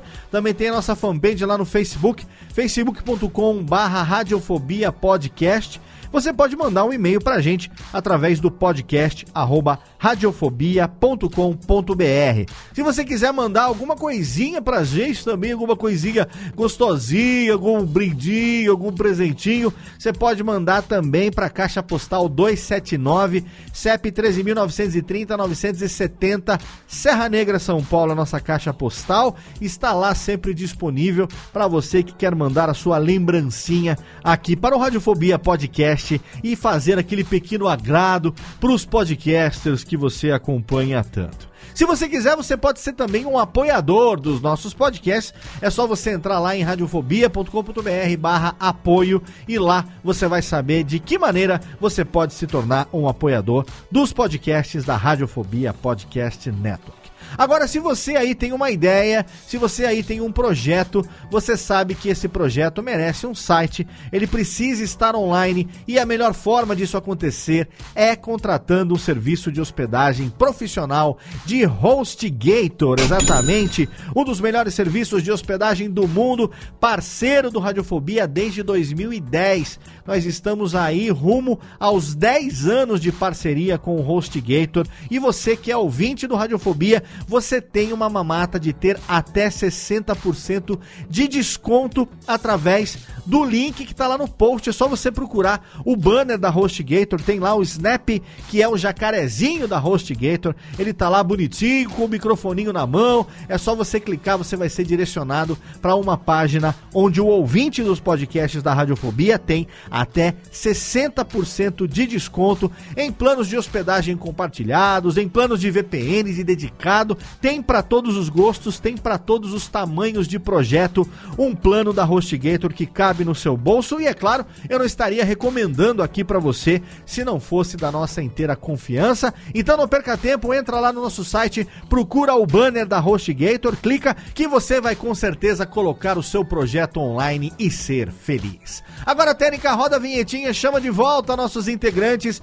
porque sim, temos ainda aí muitos minutos pela frente para você agora saber a história do Atila com a internet, com o podcast, lá com o Nerdcast, também com o Nerdologia e o seu mais novo projeto no YouTube que tá chegando por aí. Então roda a vinheta, chama a galera, porque tem muito mais Atila e Amarino hoje aqui para você no seu Radiofobia, aliás.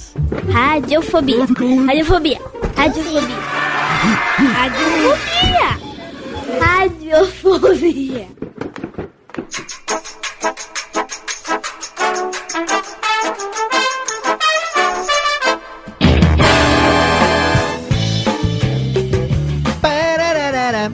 Tamo de volta aqui no Radiofobia com o Atila. Tararara. Aqui de vírus, olha só. Tamo aqui de volta, técnica. Falando hoje com o nosso querido amigo convidado, meu queridão Atila e Amarido. est- e Estivemos recentemente. E Amarido, e Amarido da Paloma. E Amarido. Atila e Amarido da Paloma. Estivemos recentemente é, em Itupeva tomando umas brejinhas num evento que teve lá. Estávamos lá, eu, minha pequenina, estava Átila e Paloma, estava também Tucano e Bazinha. Nos divertimos a Vera, não é verdade? Nossa, aquele dia foi gostoso, hein? Tomamos umas brejas excelente. Porque, ó, quer uma, quer uma brejinha? Nem te ofereci, Atila. Você tá, tá servido? Quer uma brejinha? Toma aí, ó. TNK. Pior que eu tava no chá aqui. vou Ah, aqui, ó. Uma brejinha pro Atila, porque ele merece, ele gosta também. É, já convidado aí, em breve, vamos gravar o nosso. Estreando em breve, o nosso Radiofobia, que é o nosso programa, mais novo programa da Radiofobia Podcast Network, em parceria com nossos amigos da cervejaria Juan Caloto. Mandar um abraço pro John e pro Calote também. E vamos ter Atila e Amarino lá como convidado Patriotas de graduação. Exatamente. Teremos lá os dois falando com a gente a respeito de cerveja, a história de Átila e Amarino. É a sua primeira vez, como foi? Qual foi sua Quando eu primeira? descobri que o problema era a cerveja e não eu. né? É, exatamente. Muito bom. Estamos aqui no Radiofobia com o Jeff Barbosa, menina Jéssica, menino Palote e menino Fujiwara, que também no intervalo aqui estava trocando figurinhas. Ah, Átila, você estudou lá na termoelétrica? Não, eu estudei na, no, no- no- no micro-ondas, eu sei lá, o, o Thiago tava cheio de terminologia Essas aqui. escolas de São Bernardo, seus nomes todos esquisitos, né? Termome- Aqui- Termometrônicas. O ABC é o lugar mais bairrista. É mais, a gente é mais bairrista do que Rio Grande do Sul, cara. Eu sei, eu morei no Demarque durante sete anos. Eu quero mandar uma bomba para meus vizinhos, cara. Não tenho a menor saudade. Estamos aqui com o Atila Yamarino. Está conversando só no primeiro bloco, primeiro longo primeiro bloco, prime- falando a respeito da carreira do Atila como eh, pesquisador. E agora a gente quer saber um pouco a respeito, Atila. Você, quando eu te conheci, eh, você foi rapidamente passar um período nos Estados Unidos, né? Você teve um período Foi, lá. foi, É, Conta pra gente um pouco dessa experiência e eu queria que você emendasse também é, como foi a entrar pra galera lá do Nedcast de Ciências, porque eu edito o Nedcast desde setembro de 2012. E. Peguei a transição. Então, pegou naquela época lá. é, a gente estava acostumado com aquela equipe de ciências da velha guarda da Portela, sabe? E Johnny Kane, né? Aquela a equipe de ciências abstratas. E aí As de informações aqui, Léo, que É. o Atila fez sua estreia no Nerdcast 249, Evolução Artificial da Seleção Natural. 249, é sério? É.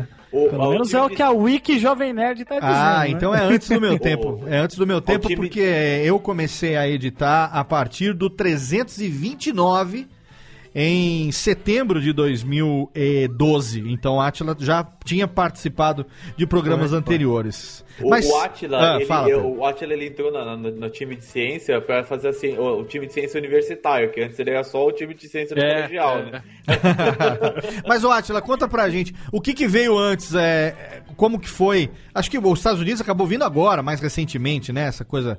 é, 2014. dois- ah, foi 2014. 2014. 2000, então 2012. Então você já participou antes, né? De que foi lá 2011, por aí, 2010 que você deve você começou. Como é que foi, cara, é, é, essa essa sua entrada? Vamos, vamos já falar logo do mundo das interwebs, porque é claro, obviamente que faz parte do nosso dia a dia. Estamos aqui numa mídia que só existe graças à, à internet.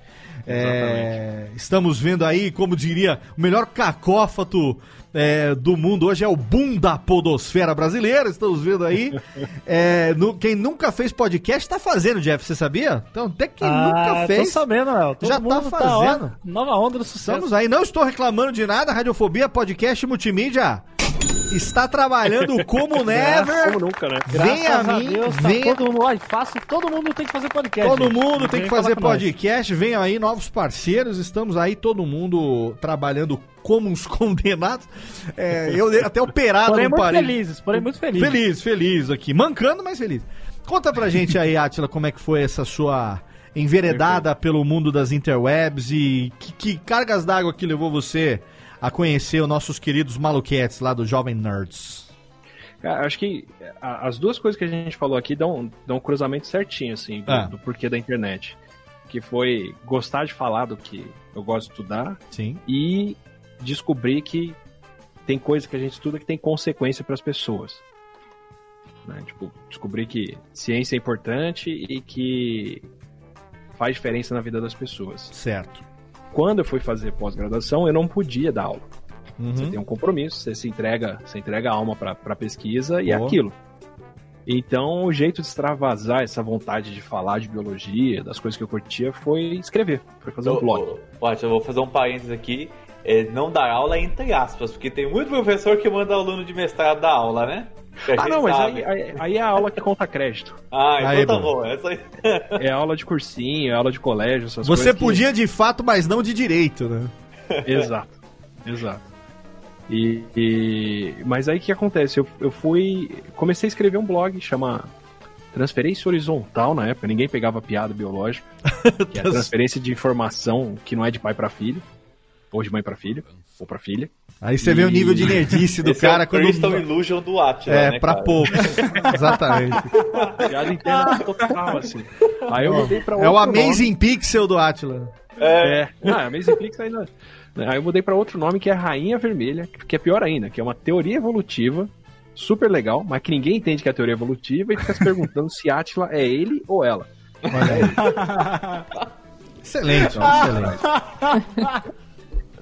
Mano, Ai, e é um nome Deus. que não, não entrega muito, né? Eu já vi mulheres, por exemplo, com meu nome. Sério? Sim, sim, Opa, sim, é. sentido. É tipo nem- Nadir, Nadir. É, Ariel, né? Ariel. Você não sabe se é homem, se é mulher, Não, se é Carol. né? Carol, tem homem chamado Papa- Carol? chamava Tem o Carol Carol. Voitila. É, o Papa era Carol Voitila, pô. Ah, eu achei que era a Papa. É, tudo bem. Mas deixa o Atila falar, caceta. E... Não, mas era, era, a ideia era essa mesmo, né? Escrever um. um- Deixa a dona pegar Átila um falar aí, E caceta. escrever das coisas legais, assim, de, de biologia, pra continuar falando o que eu gostava. Continuar interagindo com o mundo nerd. Só que eu fazia o, o pod, eu fazia o podcast, fazia o blog. E na época o blog escrevia. tava em alta ainda, né? Então ainda todo mundo, todo mundo tinha que ter um 2010. blog pra ficar por, por, por dentrex. É, não, na época. Uma coisa que me marcou bastante, eu falo disso direto quando eu vou falar com um cientista, foi que eu comecei a escrever sobre gripe na época da gripe suína. Aham. E eu tava recebendo mais visita do que Folha, do que o UOL, do que os, os canais de notícia da época, Olha aí. porque era um cientista explicando como o vírus funciona, sabe? Pô, garbo, né? O cara fala com propriedade das coisas, pô. E também eu- o eu desespero estudava, da sabia época, falar o que né? que o vírus faz. Sim. O o que, que desespero o vírus faz, né? E eu não tava falando do, do, do, do número de casos de gripe, eu tava falando por que, a vacina não funcionava, se tinha tratamento ou não, e por aí vai. Quer dizer, de novo, vem da importância de, de falar do que a gente estuda ali, né? Sim. Só que eu via que, mesmo tendo muita visita, tinha um outro meio muito mais legal, muito mais visitado, muito mais é, ouvido, que era o podcast. Sim. Na época já tinham, né? 2010 Já, já tava já, o podcast é. num 2000 momento. Eu comecei a ouvir o, o Nerdcast ali em 2007, 2008. Eu também Não. comecei em 2008, é. Começou em 2006, podcast começou em 2004, então pegou aí no, numa época Eu que teve... no número 105, 100 E você começou a ouvir podcast pelo Nerdcast também, ou você Foi, foi. veio de outros? Foi, foi... Você lembra qual a circunstância? Eu conheci o Vitor do Com Limão, que era um blog e de design. Era um blog, é um blog, acho. Ainda, ainda é ativo. E ele falou, cara, quem tá indo bem são os caras do Jovem Nerd. Quem tem visita, propaganda, o diabo. Eu falei, mas por que raios? Ele, Não, porque eles têm um podcast. Ouve lá. Ouve esse negócio. E aí eu comecei a ouvir o Nerdcast. Foi o primeiro Ah, podcast que, eu ouvi legal. mesmo. Pô, que legal. E aí você E- começou a escutar mais do, do, do Nerdcast, depois você descobriu a mídia, descobriu outros programas e tal, É, começou foi- a escutar. Aí saí pra ouvir de tudo e até descobri podcasts que, que, que eram da minha área. Então, eu sou um fã de longa data de um podcast que chama This Week in Virology, que toda semana fazia uma revisão dos artigos de virologia. Pô, que legal. Então, eu recomendava inclusive pra galera da, da universidade pra estudar mesmo, né? O jeito de encontrar os virologistas do mundo inteiro era ouvir podcast. E me manter informado. E, e aí eu fui, fui procurar o, o Alexandre e o Dave, o, Ah. o Jovem Nerd de Azagal. Sim. Procurei eles um dia falei, cara, vocês têm um. vocês- eles tinham feito, acho que, o episódio da história da Terra. Algum dos primeiros Nerdcasts de ciência ainda, que era só entre eles, assim. Vocês deviam chamar um cientista. Deixa eu mandar uma pauta pra vocês, um negócio legal que vocês vão ver que, que vai ficar da hora. E, e ficou por isso. É, encontrei eles numa, numa Campus Party, falei isso e ficou por lá o assunto. Aí em 2011, o Johnny Ken. Quem? Nossa, cara, eu tava vendo essa piada chegar de longe, velho. De longe. Ô, Johnny, beijo, Johnny. Johnny, Johnny Ken, cometeu interneticídio só no Instagram que ele sobrevive hoje. Ele fazia o. decodificando na época. Sim, tinha Eu- decodificando. Ele tinha, ele tinha o também, né? Migrime, que era o nosso, nosso Isso. encurtador preferido. Isso, na época do, do, do Migrime ali, Twitter bombando, Sim, encurtador de link. exatamente. E, e aí o Johnny Ken foi veterano meu da biologia e parou a biologia, meio que terminou ela, pra poder se dedicar à internet. Sim. Pra trabalhar com site, com, com programação, pra Ah, o fazer Johnny é Migrime. dinossauro da internet. O Johnny é brother. Dinossaurão. Sim. E aí chamaram o Johnny pra participar do Nerdcast pra falar de evolução. Aham. Aí o Johnny ó, tem um Duas tem um coisas que o Johnny fala muito bem: evolução e, e TV brasileira. Cara, que uma das É maiores verdade. culturas Ele sabe televisivas. demais, cara. Nós participamos junto de um programa sobre no Nedcast. O primeiro que eu participei foi sobre humor na TV brasileira. E quem não, quem não, não, não, não, não ouviu ainda, eu vou deixar lá o link da minha primeira participação no Nedcast. O Johnny, quem participou também. Johnny É, e o Tucano, a gente ele falando sobre Humor na TV brasileira e Johnny Ken, saudades. Mas e aí? Aí ele, ele virou e falou, ó, tem um, tem um cara... Ele tinha me chamado já pra falar no Decodificando sobre vírus, é, como entrevistado, vai, do, do episódio, Sim. por causa do que eu estudava na, na biologia. Claro. Ele falou, ah, tem um cara que, que estudou comigo, que foi meu bicho lá, que faz um blog, fala de vírus o tempo todo, e talvez falasse bem aqui. Aí toco meu telefone. Átila, aqui é o Alexandre, não sei se você conhece o Nerdcast, mas é um podcast, a gente entrevista a galera e tal. um Aí você fingiu que não sabia o que, que era, né? Ah, é? Não sabia, não. Um time mais, né? É tão antigo que na época ele era o Jovem Nerd ainda, não do Jovem Nerd. O Jovem Nerd. O Jovem Nerd. E você não quer, você não quer É participar tão aqui? antigo que ele era jovem ainda, né? Aí já foi pra E- convidar e eu- logo pra gravar um programa? Foi esse Nerdcast de evolução. Aham. E aí teve de evolução, teve de vírus e bactérias, teve vários outros, e a galera foi respondendo super bem, assim. Excelente. E, e dá pra ver, né? Tipo, você percebe o quanto que, que expande o, o tipo de audiência, né? Ah, com certeza. Ô, ô Atila, eu Né, queria você sai fazer bem um... inscrito, vai pro áudio, você encontra muito mais gente, né? Sim. E meio que ali, vai, 2012 pra frente, deu pra ver que o que tava bombando, o que tava crescendo era o vídeo. Sim. O vídeo tava indo muito bem. Aí, deixa eu ver, mais ou menos começo de 2013, é, o Jovem Nerd já tinha o, o Nerd Office, o quadro deles no YouTube há um bom tempo. Sim. Eles tinham um quadro lá dentro que era o Nerdologia. Sim, era um, era um, um quadro dentro do Nerd Office, né? Que de vez em quando aparecia lá, é.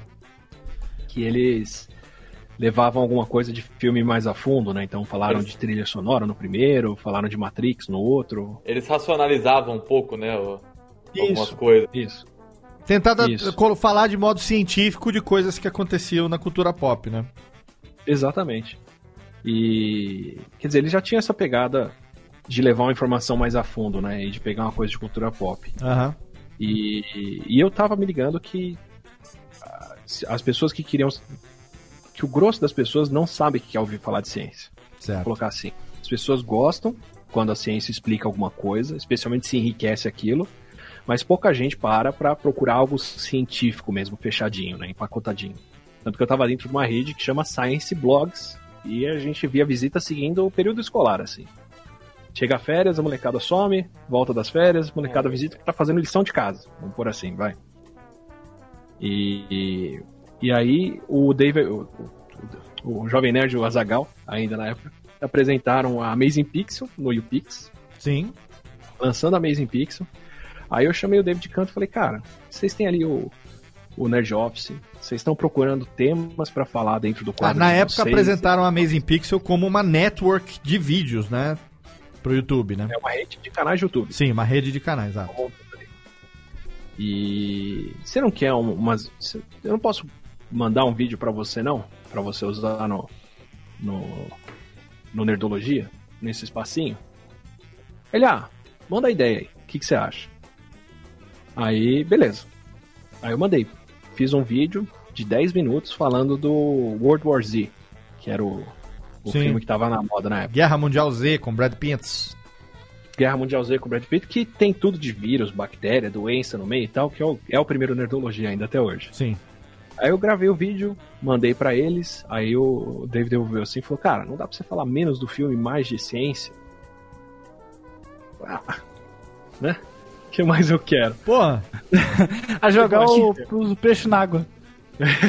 me esforcei tanto pra falar do filme, que eu disse antes. É, então. Eu não sabia que podia, né? É? Eu não sabia que podia, foi literalmente isso.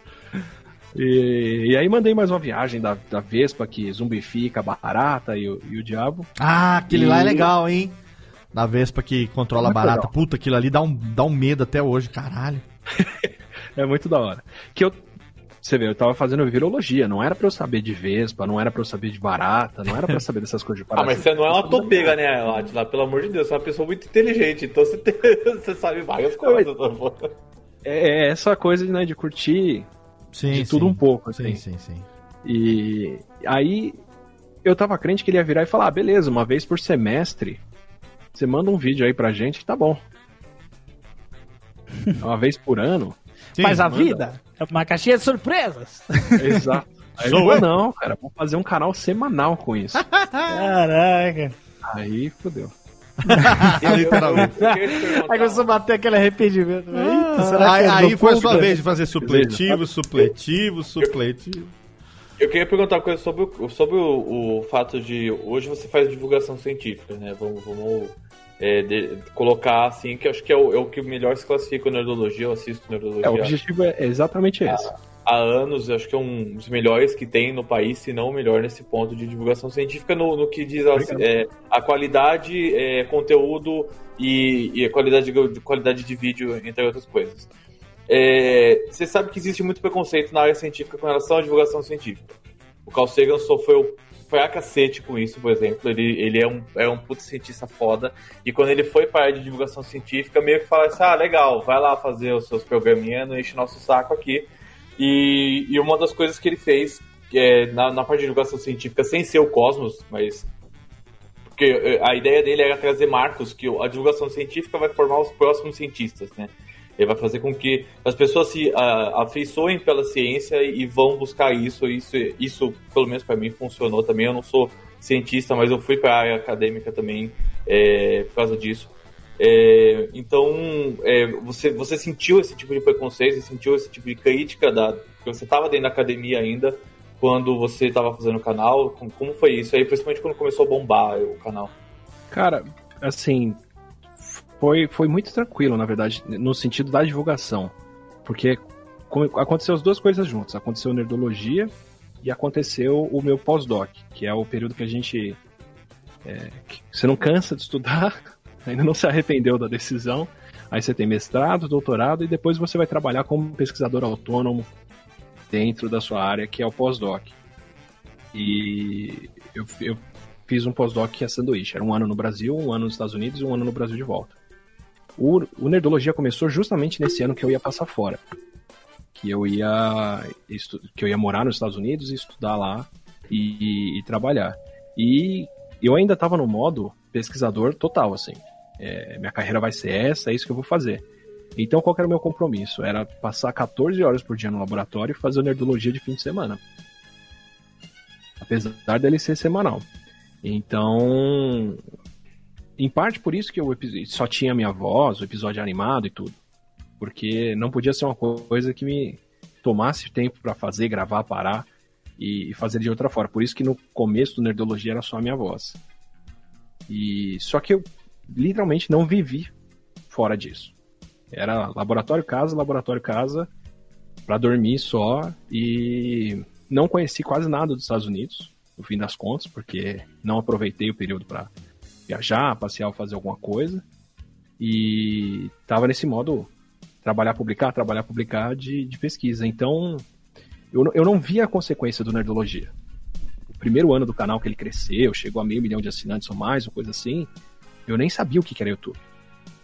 Eu nunca fiz um upload de um vídeo, por exemplo. Quem faz é o pessoal do Jovem Nerd, que, que, é que são os donos do canal, que fazem tudo ali. Então, o, o meio de YouTube foi um meio que eu estava muito distante. A primeira vez que eu fui ter contato com fã foi em 2000 e, foi no- depois de um ano, um ano e meio do canal, quando eu vim para uma Campus Party aqui no Brasil, quando eu voltei de lá. E dentro da universidade ninguém sabia o que eu estava fazendo fora. Então meio que não, um, um mundo não conversava com o outro. Eu fui começar a ver algum preconceito quando eu quis misturar as coisas. Quando eu quis argumentar dentro da universidade que educação passa por internet. Quando eu quis falar, por exemplo, que para a faculdade de educação que os alunos se educam pela internet. Que eles tentam aprender pela internet hoje, que eles buscam informação aí É, dentro. a gente eles aprendem pela internet. né? É um fato isso. As pessoas aprendem pela internet. É um fato. A gente não pode negar fato. Né? E, a- Se a às vezes a gente não universidade nega. elas a aprender, tem muita coisa errada para elas aprenderem também. Ah, sim. A gente tá vendo bem claramente isso hoje, infelizmente. Você toma o lado que você quiser, mas você sabe que a- as pessoas se informam de tudo na internet, Uhum. inclusive coisas que não são científicas. Né? Então, Exatamente. Terra plana se propaga pela internet, movimento antivacina se propaga pela internet, por aí vai. E então esse, na verdade foi o maior preconceito que eu vi. Não foi nem com a divulgação, foi com com o meio, a internet como meio onde as pessoas aprendem. Que a- a- o meio acadêmico tem uma uma reticência enorme a respeito disso, assim. Da galera, em relação à, à divulgação, na verdade é, é legal, porque toda vez que eu vou palestrar na universidade, eu vou fazer alguma coisa, é a única palestra cheia. É, é, quando eu voltei pro Brasil, tinha um garoto de, de 12 anos na época no laboratório, que começou a frequentar o laboratório porque ele queria ir para um lugar que estudasse vírus, porque ele tinha ouvido falar de vírus num, num canal do YouTube. E aí Ai, o que meu legal. chefe falou que o cara que fazia o canal do YouTube sentava ali no laboratório, mas estava fora, ela ficou de vez. Ah, que legal. Então, assim, foi. Legal, é, cara. Nessa parte foi só o melhor dos mundos, assim, do, do- de ter gente empolgada, motivada, indo conhecer as coisas e fazendo. É, ainda hoje, eu dou um curso agora em, de agosto até é, novembro na Unicamp de divulgação científica em vídeo. E a gente teve que mudar de sala, pegar uma sala muito maior. E não pôde aceitar matrícula de mais de 200 pessoas porque não cabe todo mundo que tá lá dentro. Então, para a universidade é fácil de perceber assim a, a- a relevância disso, vai. Ou a empolgação da galera. Nesse sentido é bem tranquilo. e é uma relação que você pode ver, não, você não precisa ter as disciplinas didáticas ou a questão toda da, da licenciatura, né, que a gente falava no primeiro bloco, para saber falar a língua. Então, às vezes, a pessoa fica muito agarrada numa questão técnica É, e não embarca no, de se colocar verdadeiramente no lugar de quem vai receber aquele conteúdo, né? De que É. forma que você tem que passar a informação. E a prova é que você está passando a informação e a informação está chegando. Seja Eu por falo, internet, né, seja do jeito que for.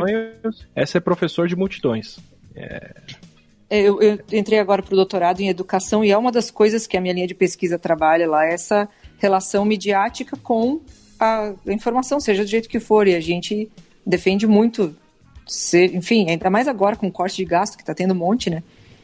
Então, às vezes, essa questão presencial acaba sendo mais difícil. Então, você tem que fazer uso das mídias a seu favor. Você não, é uma realidade que já está posta, você não Ah, pode eu- ficar contra. Não pode brigar com isso. Eu vou dar um exemplo aqui. Eu tive, teve uma matéria que eu fiz na, na, na USP que chama Álgebra Linear. É Uma matéria do demônio, que acho que se o demônio fizer alguma conta é essa porra.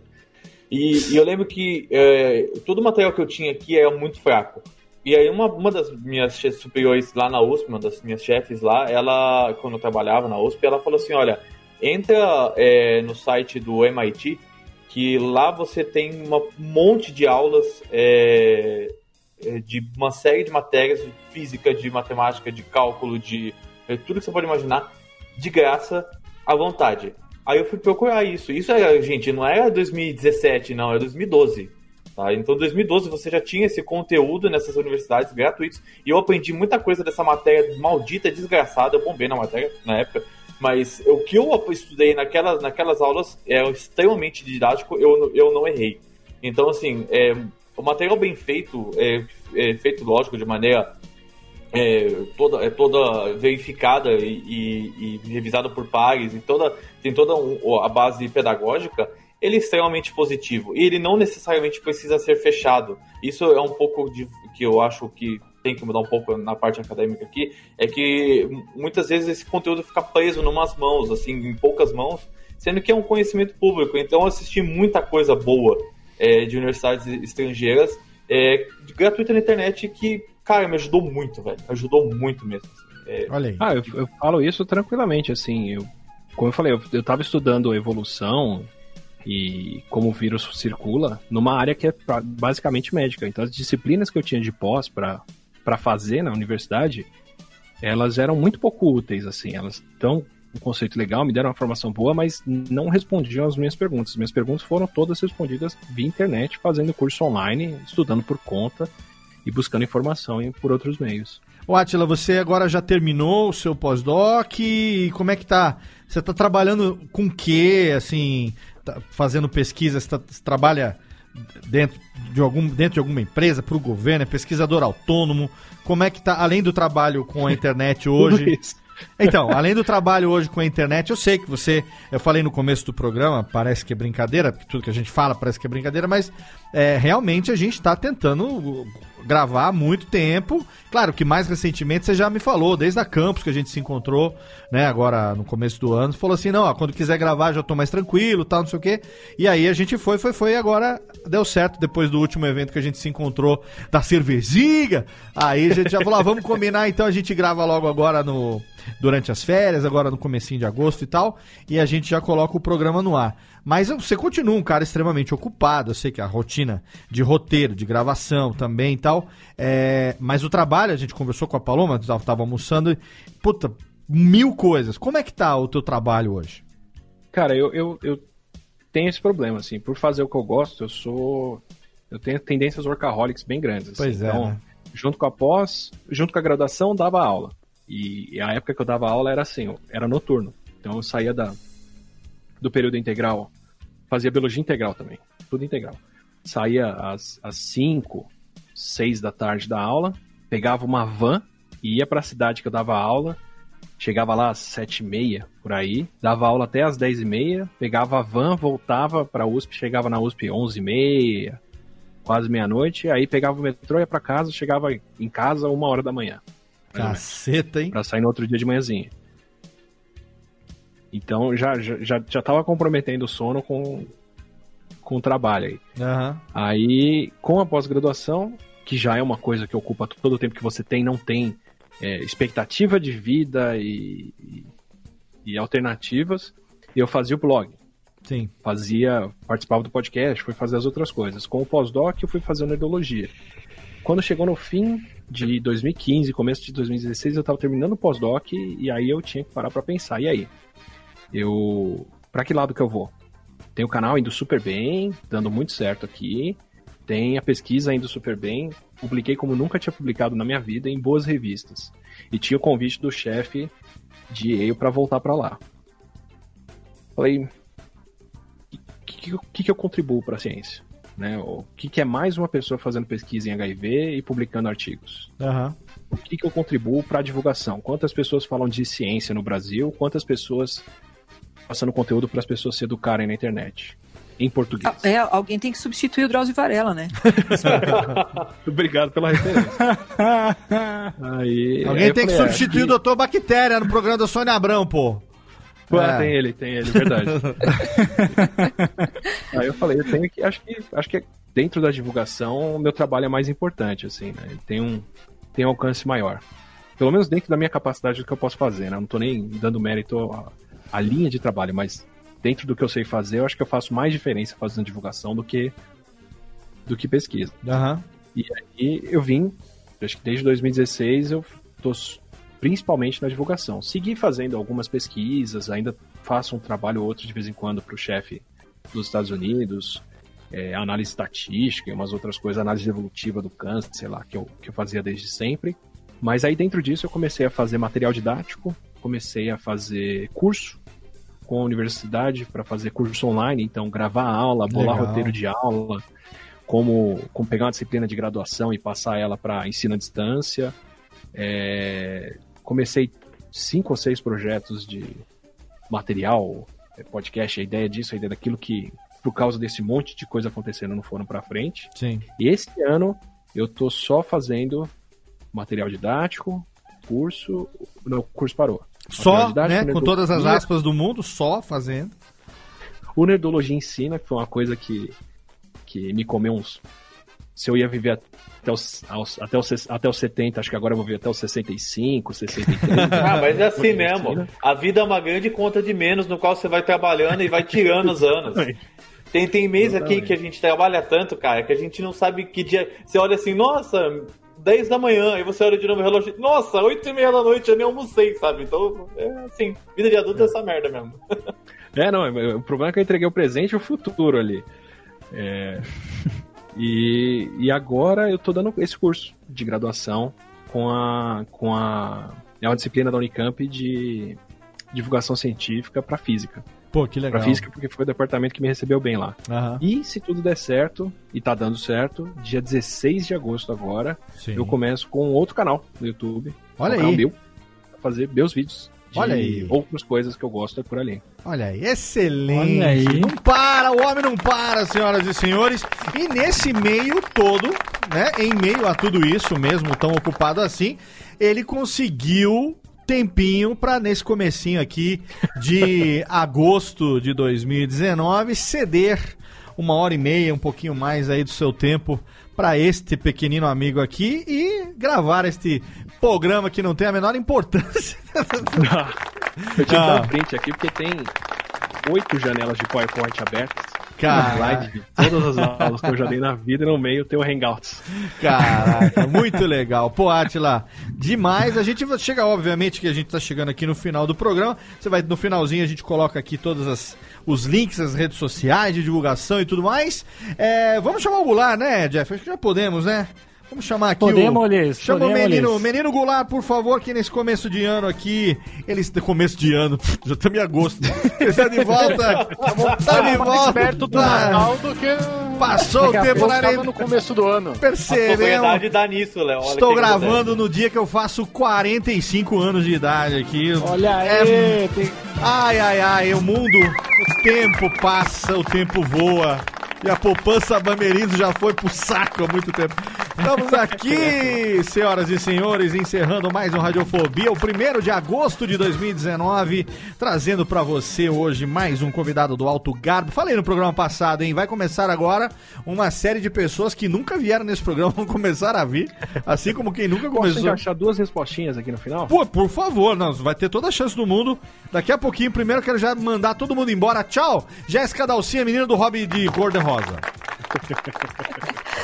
Beijo pra todos. Obrigado. Obrigada. E eu, assistindo as aulas do Atila, eu concluí que sou um procarionte, porque cada vez que eu preciso de mais energia, eu aumento de tamanho. Olha aí. Então, Tamo tá junto. ficando, é muito legal, nerdologia ensina. Ah, tô me sentindo tão inteligente. Excelente. Você, você, não sei o que, que você falou aí, mas a gente aqui é um bando de porcarionte, pode ter certeza, viu? Esse podcast. Obrigado, Jéssica Dalcin, arroba Jéssica. Bertol, arroba Jéssica Bertol no Twitter. A menina da cacatua, da craca, cracatua, não, como é que fala esse, rapaz, esse bicho? É cacatua ou cracatua? A Cracatua. calopsita. Calopsita! Qual a diferença calopsita e cracatua? Mande no post no. Cacatua é um no... vulcão. Ah, é o cacatoa, A calopsita. diferença é só de 5 mil A reais. diferença é né? só que um é, é um bicho, o outro um é a montanha ela que, leva. explode. Muito bem, Jéssica, tá vendo? Você que agora chegou no nível de tchau, gente, vamos embora. A Jéssica tá lá no time da. a- a- o time do, do- Como é que chama o time aí de Belo Horizonte, que eu nunca sei, futebol, eu não entendo. Aqui tem o? Cruzeiro e o Atlético É, Mineiro. então, é, o time do Atlético todinho lá na sala da Jéssica, tem pombo, tem todo mundo lá. Obrigado, viu, querida? Ela, como sempre, mesmo de férias, arrumou um tempinho pra gravar com nós aqui. Imagina, adoro. amo. Aqui, estamos aqui. Ela que já chegou chegando pra ficar, né? Estamos explorando até o último tio aqui. E ela aí, ó, coisas. A Jéssica extremamente contribuiu. Como todo programa, alguém, o passe de alguém vai rodar, porque a Jéssica tá contribuindo mais que muita gente por aí, seu Jeff. Muita gente, hein? E olha aí, polêmica, hein? A Jéssica tá contribuindo muito mais aí do que algumas pessoas aí. Não Ah, sei mas aí não, também não, não dá pra esperar muito, né? Eu, o Pedro e o Thiago, Léo, você tá de sacanagem. Ah, então, obrigado, menino que avisa quando está pronto aí. Você é, você é o cientista da. Como é que você tem mesmo? É hepatite, não, diabetes, né? Caraca, mano. Só piorou. Doença da hepatite. É diabetes. Caraca. Como é que você tem? Diabetes melis, melissos? Eu, tenho diabetes, eu sou diabetes tipo 1, Léo, mas tá bem cuidado. Diabetes tipo Léo? Porra, diabetes grave essa. Diabetes tipo, Tipo Léo. um. Ah, tipo 1. Tipo Um. um. Tem que ser falou diabetes tipo Léo. Jeff pifar, a gente- pifar, a gente manda o corpo dele pro Atila estudar, velho. Exatamente. Ah, então, vai Jeff- ser que nem a, a- a autópsia do ET lá do Fantástico. Pois lá, que conhecimento. Na mesma grossura já. O Jeff. Não dá nem de secar pirula, corpo. tá bom. Olha aí, olha aí. Então, Mas muito obrigado, Léo. Muito obrigado aí pela Obrigado. oportunidade. Estamos juntos. Muito legal conversar com o Atila. Queria deixar só um recadinho aqui, Léo. Sim. Só um recadinho aqui Deixa pra aí. Os reclames do Plim Plim. Jabá? É, eu tô com, tô com um projetinho novo lá dentro do Pode Tudo no Cast. Olha aí, foi pago, que Técnica? Ele agora- pagou? Pagou, Técnica? Ah, Pô, pagou. depois, a muito gente, bom. depois você desconta o salário lá. Não, tá, a técnica disse que tá tudo certo já, ela tá tomando uma tudo vodka. certo. Tá tudo certo. É o novo projeto, que, da, nosso projeto lá dentro do Pode Tudo no Cast, que é o Dumbcast, um novo podcast, podcast aí. mais idiota da internet. Muito Compete com Radiofobia pra ser bem idiota. Radiofobia. Assina o feed, porque é quinzenal e é bem maneiro, viu? Bem engraçadão. Cidadão. Radiofobia, idiota, nós tem que competir com a gente pra gente ser irrelevante. É, isso aqui é uma competência. Competição. Não, Mas mas a o, nossa irrelevância é mais relevante que a irrelevância dos irrelevantes. o link para o Dumbcast está lá devidamente linkado no post pra você acompanhar o trabalho de Menino Chester, que já Muito tem o seu obrigado. pod tudo no cast. É, tudo da mesma família, Léo. Tudo, Tudo. da mesma família. É quinzenal, né? Aí eles vão trocando aí de.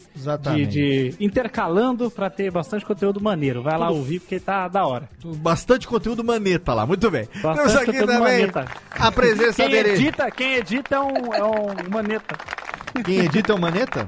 Politicamente correto, É o Maneta. gostei, politicamente correto, muito bom. É, A pre- O mouse dele só tem um botão. É, tá bom. A presença também dele é o marido de Cat Adams, o homem que mais traduz as coisas no Brasil e que não sabe por onde vai, menino Pedro Palateles. Valeu, Léo, muito bom. Atila, prazer conhecer-lhe por áudio e vídeo. né? Porque- Prazer, muito prazer também. Eu já conversei várias vezes com você pelo Twitter, obviamente você não lembra porque eu sou irrelevante, mas mesmo assim. E também não vai lembrar porque você continua sendo relevante aqui, Pedro. Exato, mas é exatamente isso que eu tô falando. Eu sou Pedro Palota, youtuber irrelevante e pseudocientista. Muito bem. O, o Pedro é mediano em tudo que ele faz. né? Assisto minha mãe, e vejo, é e só vejo, vidro de, vejo vidro de ciência. Muito bom, Pedrão.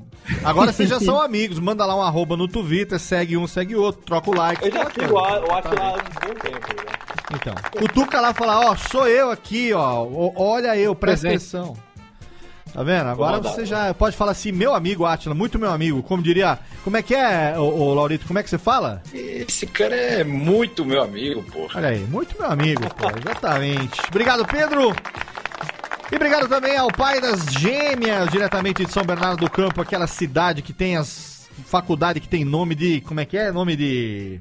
Como é que chama lá? O turbo elétrico lá, Thiago Fujara? Eu nunca sei. Termo, termo... Termomecânica. Termogênese, sei lá como é que chama. Olha, nunca me senti tão representado no podcast. Porque, ó. No podcast é Pão de outro queijo, podcast. é outro. podcast, cara. Porque, ó, Átila aqui, estudou em São Bernardo, Johnny Kay de São Bernardo, Léo Lopes de São Bernardo. Eu não sou de São Ah, Bernardo, Deus o eu livre. em São Bernardo, olha lá. Ah, não, ó, um batateiro aqui também no, no Eu meio não do, sou de do São cast, Bernardo, cara. não. Eu morei em São Bernardo Não, eu estou falando que você morou. Você agraciou nossa cidade com a sua presença. É, e Eu a sua cidade e me... morri em São Bernardo também. E a sua cidade me desgraçou com a minha presença lá durante sete anos. né? Agora, imagina, o prefeito de São Bernardo ele não tem ideia que um cara que estudou aqui gravou TED Talks até, né? Olha aí. Eu, eu vou mandar um, um- não, eu vou mandar um e-mail pra prefeitura e vão colocar uma estátua do Atila ali no passo municipal, naquele lugar que alaga quando chove, né? É, é bom um que a água fica no, no joelho ali já. Quem é o prefeito foi- de São Bernardo foi um hoje? Porque aí você não se afoga, entendeu? Aí Não é? só- O prefeito de São Bernardo hoje não é Orlando Morando, não, né?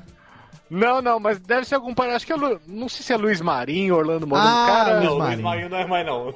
Não é Orlando Morando? Orlando Morando, ó, tem umas histórias desse cara, qualquer dia eu conto, hein? Oi, Orlando Já se Morando. mudou. Esse daí tem nome de personagem do, do Chico Anísio, né? Na época que ele tá. Morando, Viu? Orlando Na é- morando, tá morando aonde? época. Na época que o Orlando tava morando na última assim, casa dele lá, É, ele virou histórias. vizinho do Rolando Lero, né? Exatamente. Ai, Deus do céu. Obrigado, Thiago Fujiwara, e obrigado a ele também que está aqui hoje. Muito obrigado demais a presença. Obrigadão, Léo. Meu amigo Atila Iamarino, biólogo, Lindo! cientista, podcast, cervejeiro, youtuber e agora Gostoso! convidado do Posso a parte do cervejeiro, Razofobia. Essa, essa é uma boa. hein? Cervejeiro é ótimo, hein? Obrigado, Atila, mesmo. Obrigadão. Prazer. Prazer, Lias. Prazer deles, olha aí. Você falou que queria responder algumas questões, por favor, agora o espaço é seu, Pois não é, só para responder as É que- questões, mas também para deixar links e tal, todos que estarão devidamente Oh, colocados lá no post. Por favor, agora o espaço é todo seu. Como foi o programa todo, mas agora é encerramento, jabás e tudo mais. Não, é que o, o Marcos Paulo perguntou aqui no Twitch é, se faz sentido biológico a gente não ter ataque de orca registrado ao ser humano. Ah, é as perguntas Pra do mim- Twitch, Jeff, você esqueceu. Então, eu, eu tava aqui, eu tinha Eu tô com essa notado. pergunta, você não deixou pra responder aqui. E aí, e aí, resposta. Eu eu acho que o Jeff achou a pergunta um tanto quanto e não quis fazer. Mas eu, Não, ó, eu deixei aqui, mas é que você falou, vamos quis encerrar. Eu falei, vamos É encerrar. que ele não entendeu a pergunta. o Atila achou interessante responder. Então, Atila, por favor, resposta. Isso pra mim é o maior sinal da inteligência das orcas. É muito louco.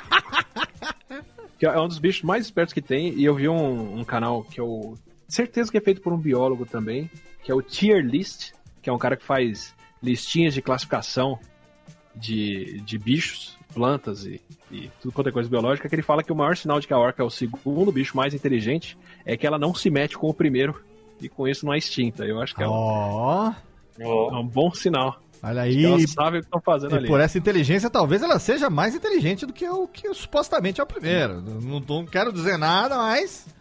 Entendeu? Tá aqui. Ela viu o que acontece com o tubarão, falou: quer saber? Ela viu o que aconteceu com o Flipper. Falou, Flipper, ó, se fudeu. É, o Flipper, como é que é, Jeff? Faz o Flipper aí. Nossa, esse Oh. Flipper aí é aquele do Play O Center. Flipper que tá vem- morrendo. Muito morrendo bem. afogado. Muito bem. As outras perguntas que tem aqui, qual, qual que é o- tem mais E- uma que você queria ó, responder? E tem o Wellington perguntando se, se eu sinto a responsabilidade do, do divulgador científico. é, fazendo o canal e fazendo as coisas, como é que isso impacta? 100%. Olha aí, legal. 100%. É, isso é verdade. Assim, eu, eu- eu, entrei no, no YouTube como professor que queria dar aula para mais gente.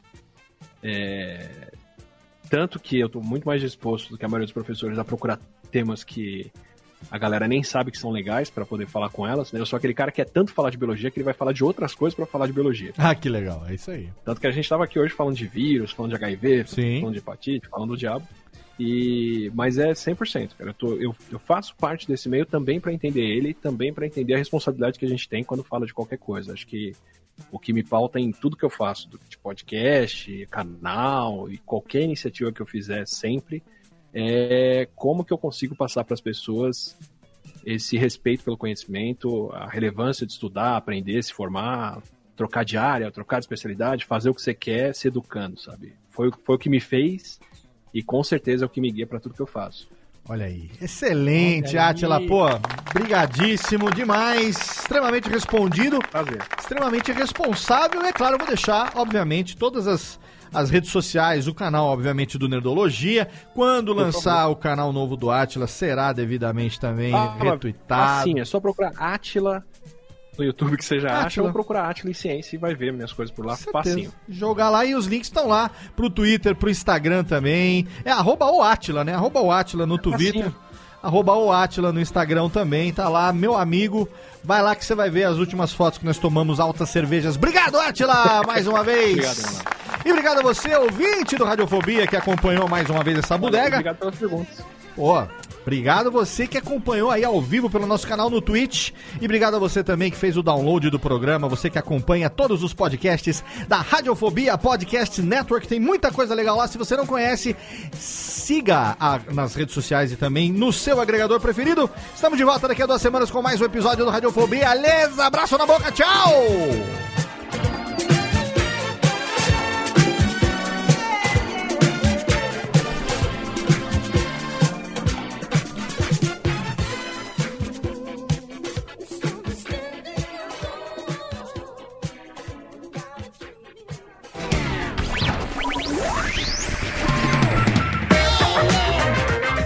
Este podcast foi publicado pela Radiofobia Podcast Network. Acesse radiofobia.com.br barra podcast para conhecer e ouvir todos os nossos programas ou assine no seu agregador de podcast preferido. Esperamos você no próximo episódio.